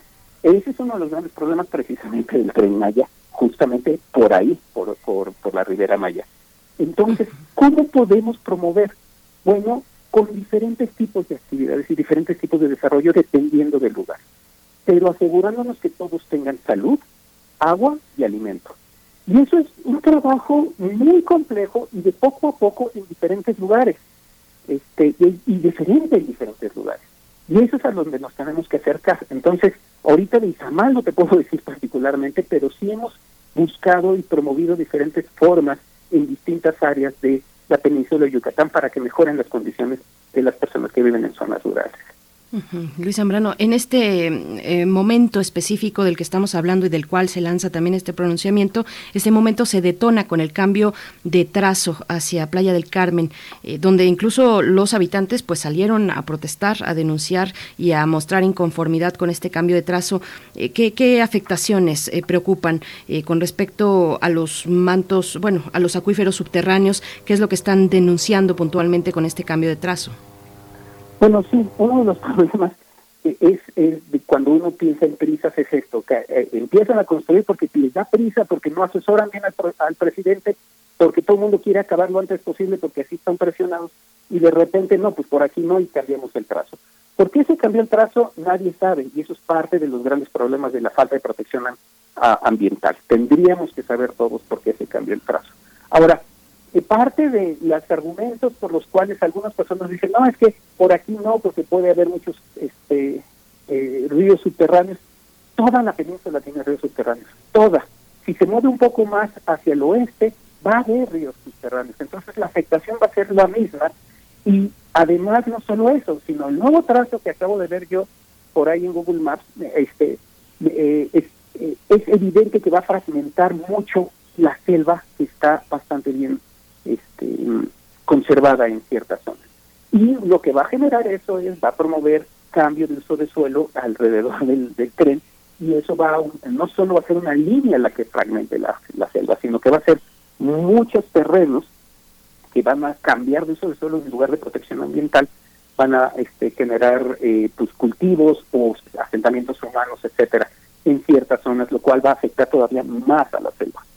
Entonces, eh, como dijo el comunicado y ustedes lo leyeron hace rato, eh, el afectar eh, los eh, eh, los ríos subterráneos, el afectar los cenotes, no solo es un problema de estética.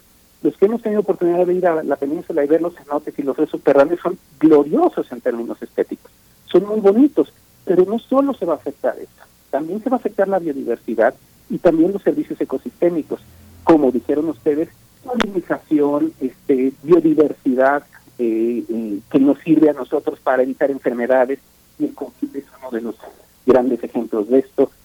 Eh, pero además, infiltración del acuífero.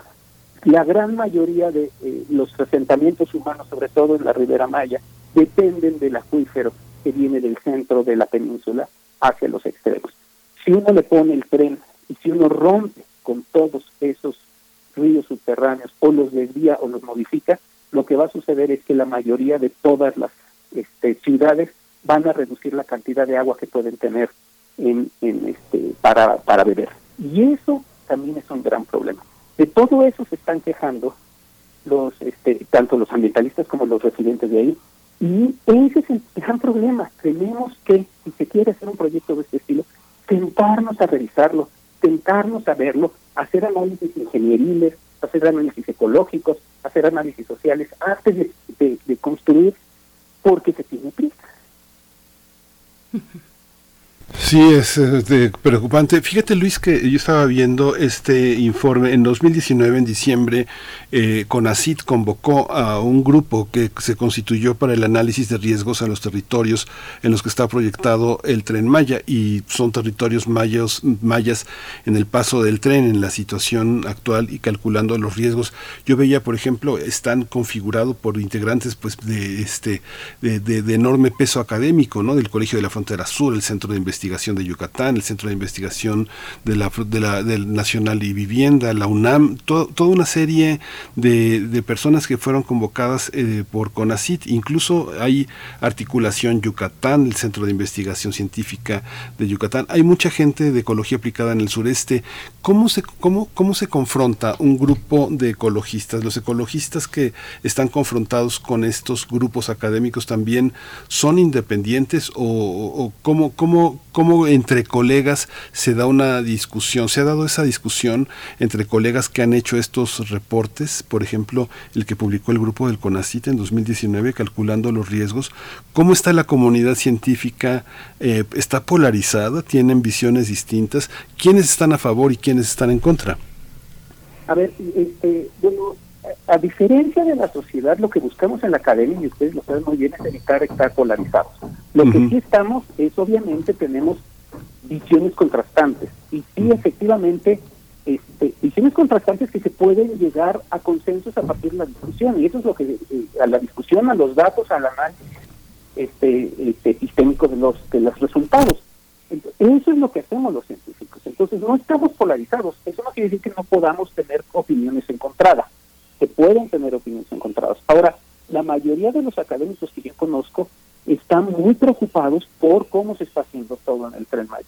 Y si ese grupo, justo si, uno lee el, este, el resumen, porque al final ya no supe si salió el comunicado completo o el documento completo, pero si uno lee el resumen del trabajo de los académicos de CONACYT, se dará uno cuenta, o sea, que, que fue como, fueron convocados con CONACYT, se da uno cuenta que decíamos los académicos, decían los académicos en ese momento, este, oigan, agua, detengamos esto y discutámoslo un poco mejor, porque en muchos lados, sobre todo en el sur de la península, va a afectar muchísimo la parte social, la parte antropológica y la parte ecológica. Entonces, detengámoslo. Entonces, no estamos confrontados en ese sentido. Yo creo que todos estamos de acuerdo en que tenemos que pensarlo mejor, porque los proyectos, y eso lo, lo aprendí de uno de los este, ingenieros que más respeto del Instituto de Ingeniería, que es el doctor Fernando González Villarreales, los grandes proyectos son 80% planeación, 20% ejecución. Uno tiene que planearlos mucho tiempo y durante una discusión muy grande, y eso se puede llevar varios sexenios. Y lo hemos visto con otros proyectos a nivel internacional. El, este, por ejemplo, el nuevo aeropuerto de Berlín se tardó varias décadas en planeación antes de echarse a construir. Entonces, eso es lo que tenemos que repensar nosotros. Y eso es lo mismo que dice ese grupo. Y de hecho, pues como que no gustó mucho, porque las críticas no gustan mucho, y entonces precisamente se retrasó mucho el, este, la- el, el final del documento. Entonces, no estamos este, en contra ni polarizados. Sí tenemos posiciones contrastantes, pero normalmente las discutimos y tratamos de llegar a consensos. Hay veces no se puede, pero te- eh, hacemos la discusión con análisis y con datos para, para que la gente lo entienda. Pues, Eh, no confrontamos a muchos de los grupos ambientalistas o muchos de los grupos ambientalistas como los gobiernos en muchas ocasiones nos piden información a nosotros para ellos también tener posición. Entonces, habrá grupos ambientalistas que tienen agenda, habrá grupos ambientalistas que no tienen agenda. Yo creo que la mayoría de los grupos ambientalistas no tienen agenda más que la agenda de la protección ambiental. Y los que sí, luego, luego se notan, o luego, luego brincan. Un poco como los académicos que no tienen ética, luego, luego se notan y luego, luego brincan. Aquellos académicos que dicen lo que la persona que los les pregunta quiere escuchar. Que también los hay, pero para eso estamos todos los demás estamos buscando entender y mejorar las condiciones este, del país en términos generales. Y para eso nos pagan. Pues doctor Luis Zambrano, este pronunciamiento tiene eh, señala varias cuestiones muy importantes. Se nos ha acabado el tiempo, pero está pendiente el tema de la reforestación. Dice no, no necesitamos un programa de reforestación, eh, sino de restauración ecológica y se detienen también en la cuestión de sembrando vida.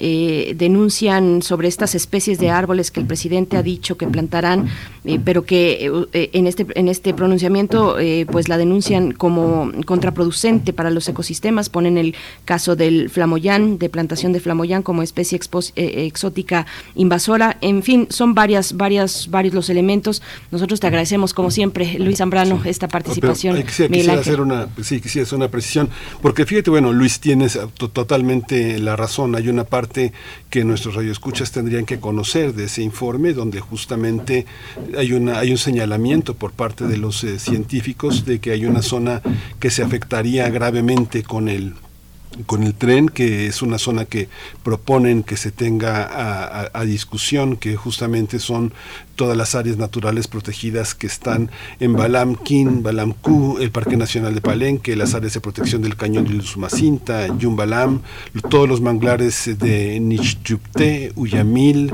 todas las reservas de la biosfera de Siancán, que se comercializó, te acordarás Luis, de todo esto que se hizo también junto con los petenes y Calakmul, y las 197 comunidades indígenas a quienes no se les ha consultado de manera debida de uno y del otro lado de la vía, que está también al pendiente.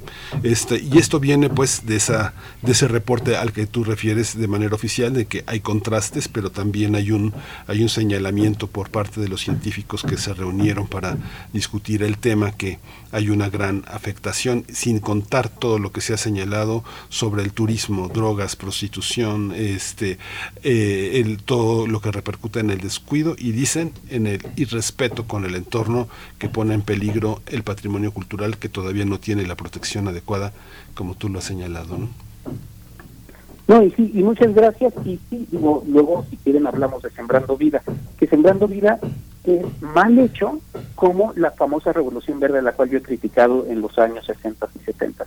Eso parece ser Sembrando Vida porque se hace mal. Surge de una gran idea, lo mismo el tren, y yo estoy a favor de los trenes.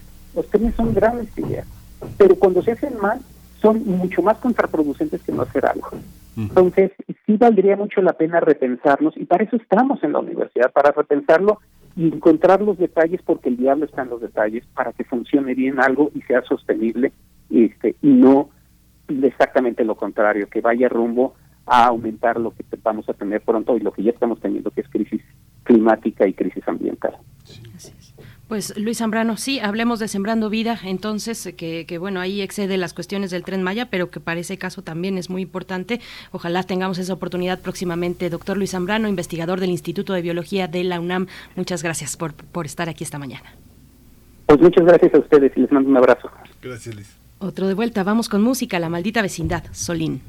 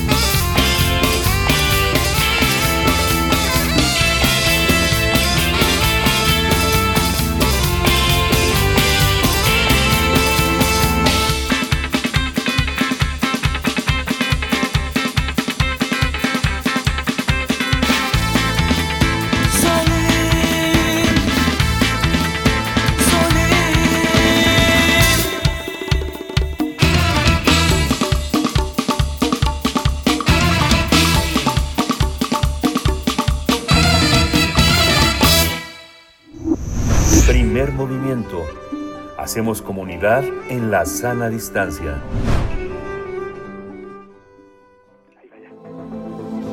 El crisol de la química. Levante la mano a quien le puso a bailar la maldita vecindad y los hijos del quinto patio. Nos dejó muy bien listos para escuchar al doctor Plinio Sosa, quien ya está en la línea para hablar de el etanol o cuando uno más uno no alcanza a ser dos. Yo creo que esto aplica a las matemáticas y al amor también, doctor Plinio Sosa. ¿Cómo estás? Exactamente, así es. Sí, el etanol es una sustancia incolora, líquida, volátil, es inflamable y tiene un olor característico. Lo, todos reconocemos el olor del etanol. ¿sí? Es el segundo más pequeño de la familia de los alcoholes, que se distinguen por tener un grupo hidroxilo, 1OH, decimos los químicos, 1OH, y ese OH unido a una cadena de carbonos con sus respectivos hidrógenos. Las moléculas de etanol tienen dos partes, una no polar, que es donde están los dos carbonos y cinco hidrógenos, y la otra polar, que consiste precisamente en el OH, es un oxígeno unido a un hidrógeno. ¿sí? Los químicos solemos resaltar eh, esta estructura escribiendo su fórmula como C2H5OH, ¿sí? así nos gusta. El grupo OH es polar, o sea, tiene polos eléctricos, ¿no? El oxígeno es ligeramente negativo y el hidrógeno ligeramente positivo. El resto de la molécula, donde está el C2H5, donde están los carbonos y los hidrógenos, es no polar. Ahí no hay polaridad, ahí es normal, no polar. Tanto sus propiedades químicas como las físicas están determinadas por esa estructura, ¿no? Una parte polar y una parte no polar. Muchas de las reacciones del etanol empiezan con el ataque de una especie positiva, que puede ser un ion o puede ser la parte positiva de otra molécula, al oxígeno, o sea, la parte la especie positiva ataca al oxígeno que es ligeramente negativo. En cuanto a la solubilidad, en cuanto a la solubilidad, perdón, el etanol es sumamente versátil porque puede disolverse tanto en disolventes polares como en disolventes no polares. Usa su parte no polar para disolverse en los no polares y su parte polar para disolverse en los polares. Evidentemente se disuelve en agua, no todos lo hemos visto, todos lo sabemos, y, y es que el agua es la sustancia polar por excelencia. Pero también en otras sustancias polares, por ejemplo la acetona, el formol y otros alcoholes. Pero no solo eso, es suficientemente polar para también poder disolver muchas sales, El agua disuelve las sales, pero el etanol, que es una sustancia orgánica, también puede disolver algunas sales eh, que son sustancias iónicas. Por ejemplo, hidróxidos de sodio o hidróxido de potasio, cloruros de magnesio, de calcio, de amonio, ¿sí? Los puede disolver. Mediante su parte no polar, puede disolver muchas sustancias no polares. O sea, también puede disolver a las no polares. Y ahí puede disolver saborizantes, colorantes, medicamentos y la mayoría de los aceites esenciales. ¿sí? Existe la costumbre de, referirse al agua como el disolvente universal, pero el agua no disuelve sustancias no polares, no disuelve aceites, no disuelve grasas. El alcohol sí. En ese sentido, creo yo que dicho mote, el de disolvente universal, le queda mejor al etanol que al agua. Que dos sustancias formen una disolución es algo más que una simple mezcla. En una mezcla común y corriente, se nota a simple vista que se trata de un material que contiene varias sustancias. Sin embargo, en las soluciones, las partículas de ambas sustancias están mezcladas a escala nanoscópica. Por eso no se nota a simple vista que ahí hay dos sustancias, parece una sola. Por ejemplo, una solución de agua con sal o agua con azúcar, a simple vista parece que solo es agua. O el bronce, que es un material sólido, ¿sí? Si nos fiamos en nuestra vista, creemos que es una sola sustancia metálica, pero no, hay dos, cobre y estaño. Parafraseando al refrán, podríamos decir que en una solución las partículas no solo están juntas, sino bien revueltas. Decir que el agua disuelve al etanol o que éste disuelve a aquella es relativo. En realidad se disuelven ambas, se mezclan. Y en todo caso, decirlo de un modo o de otro depende de quién esté en mayor cantidad. Si el etanol está en mayor cantidad, este es el disolvente, es decir, es decir, es el que disuelve. Y el agua entonces es la que quedó disuelta, es decir, es el soluto.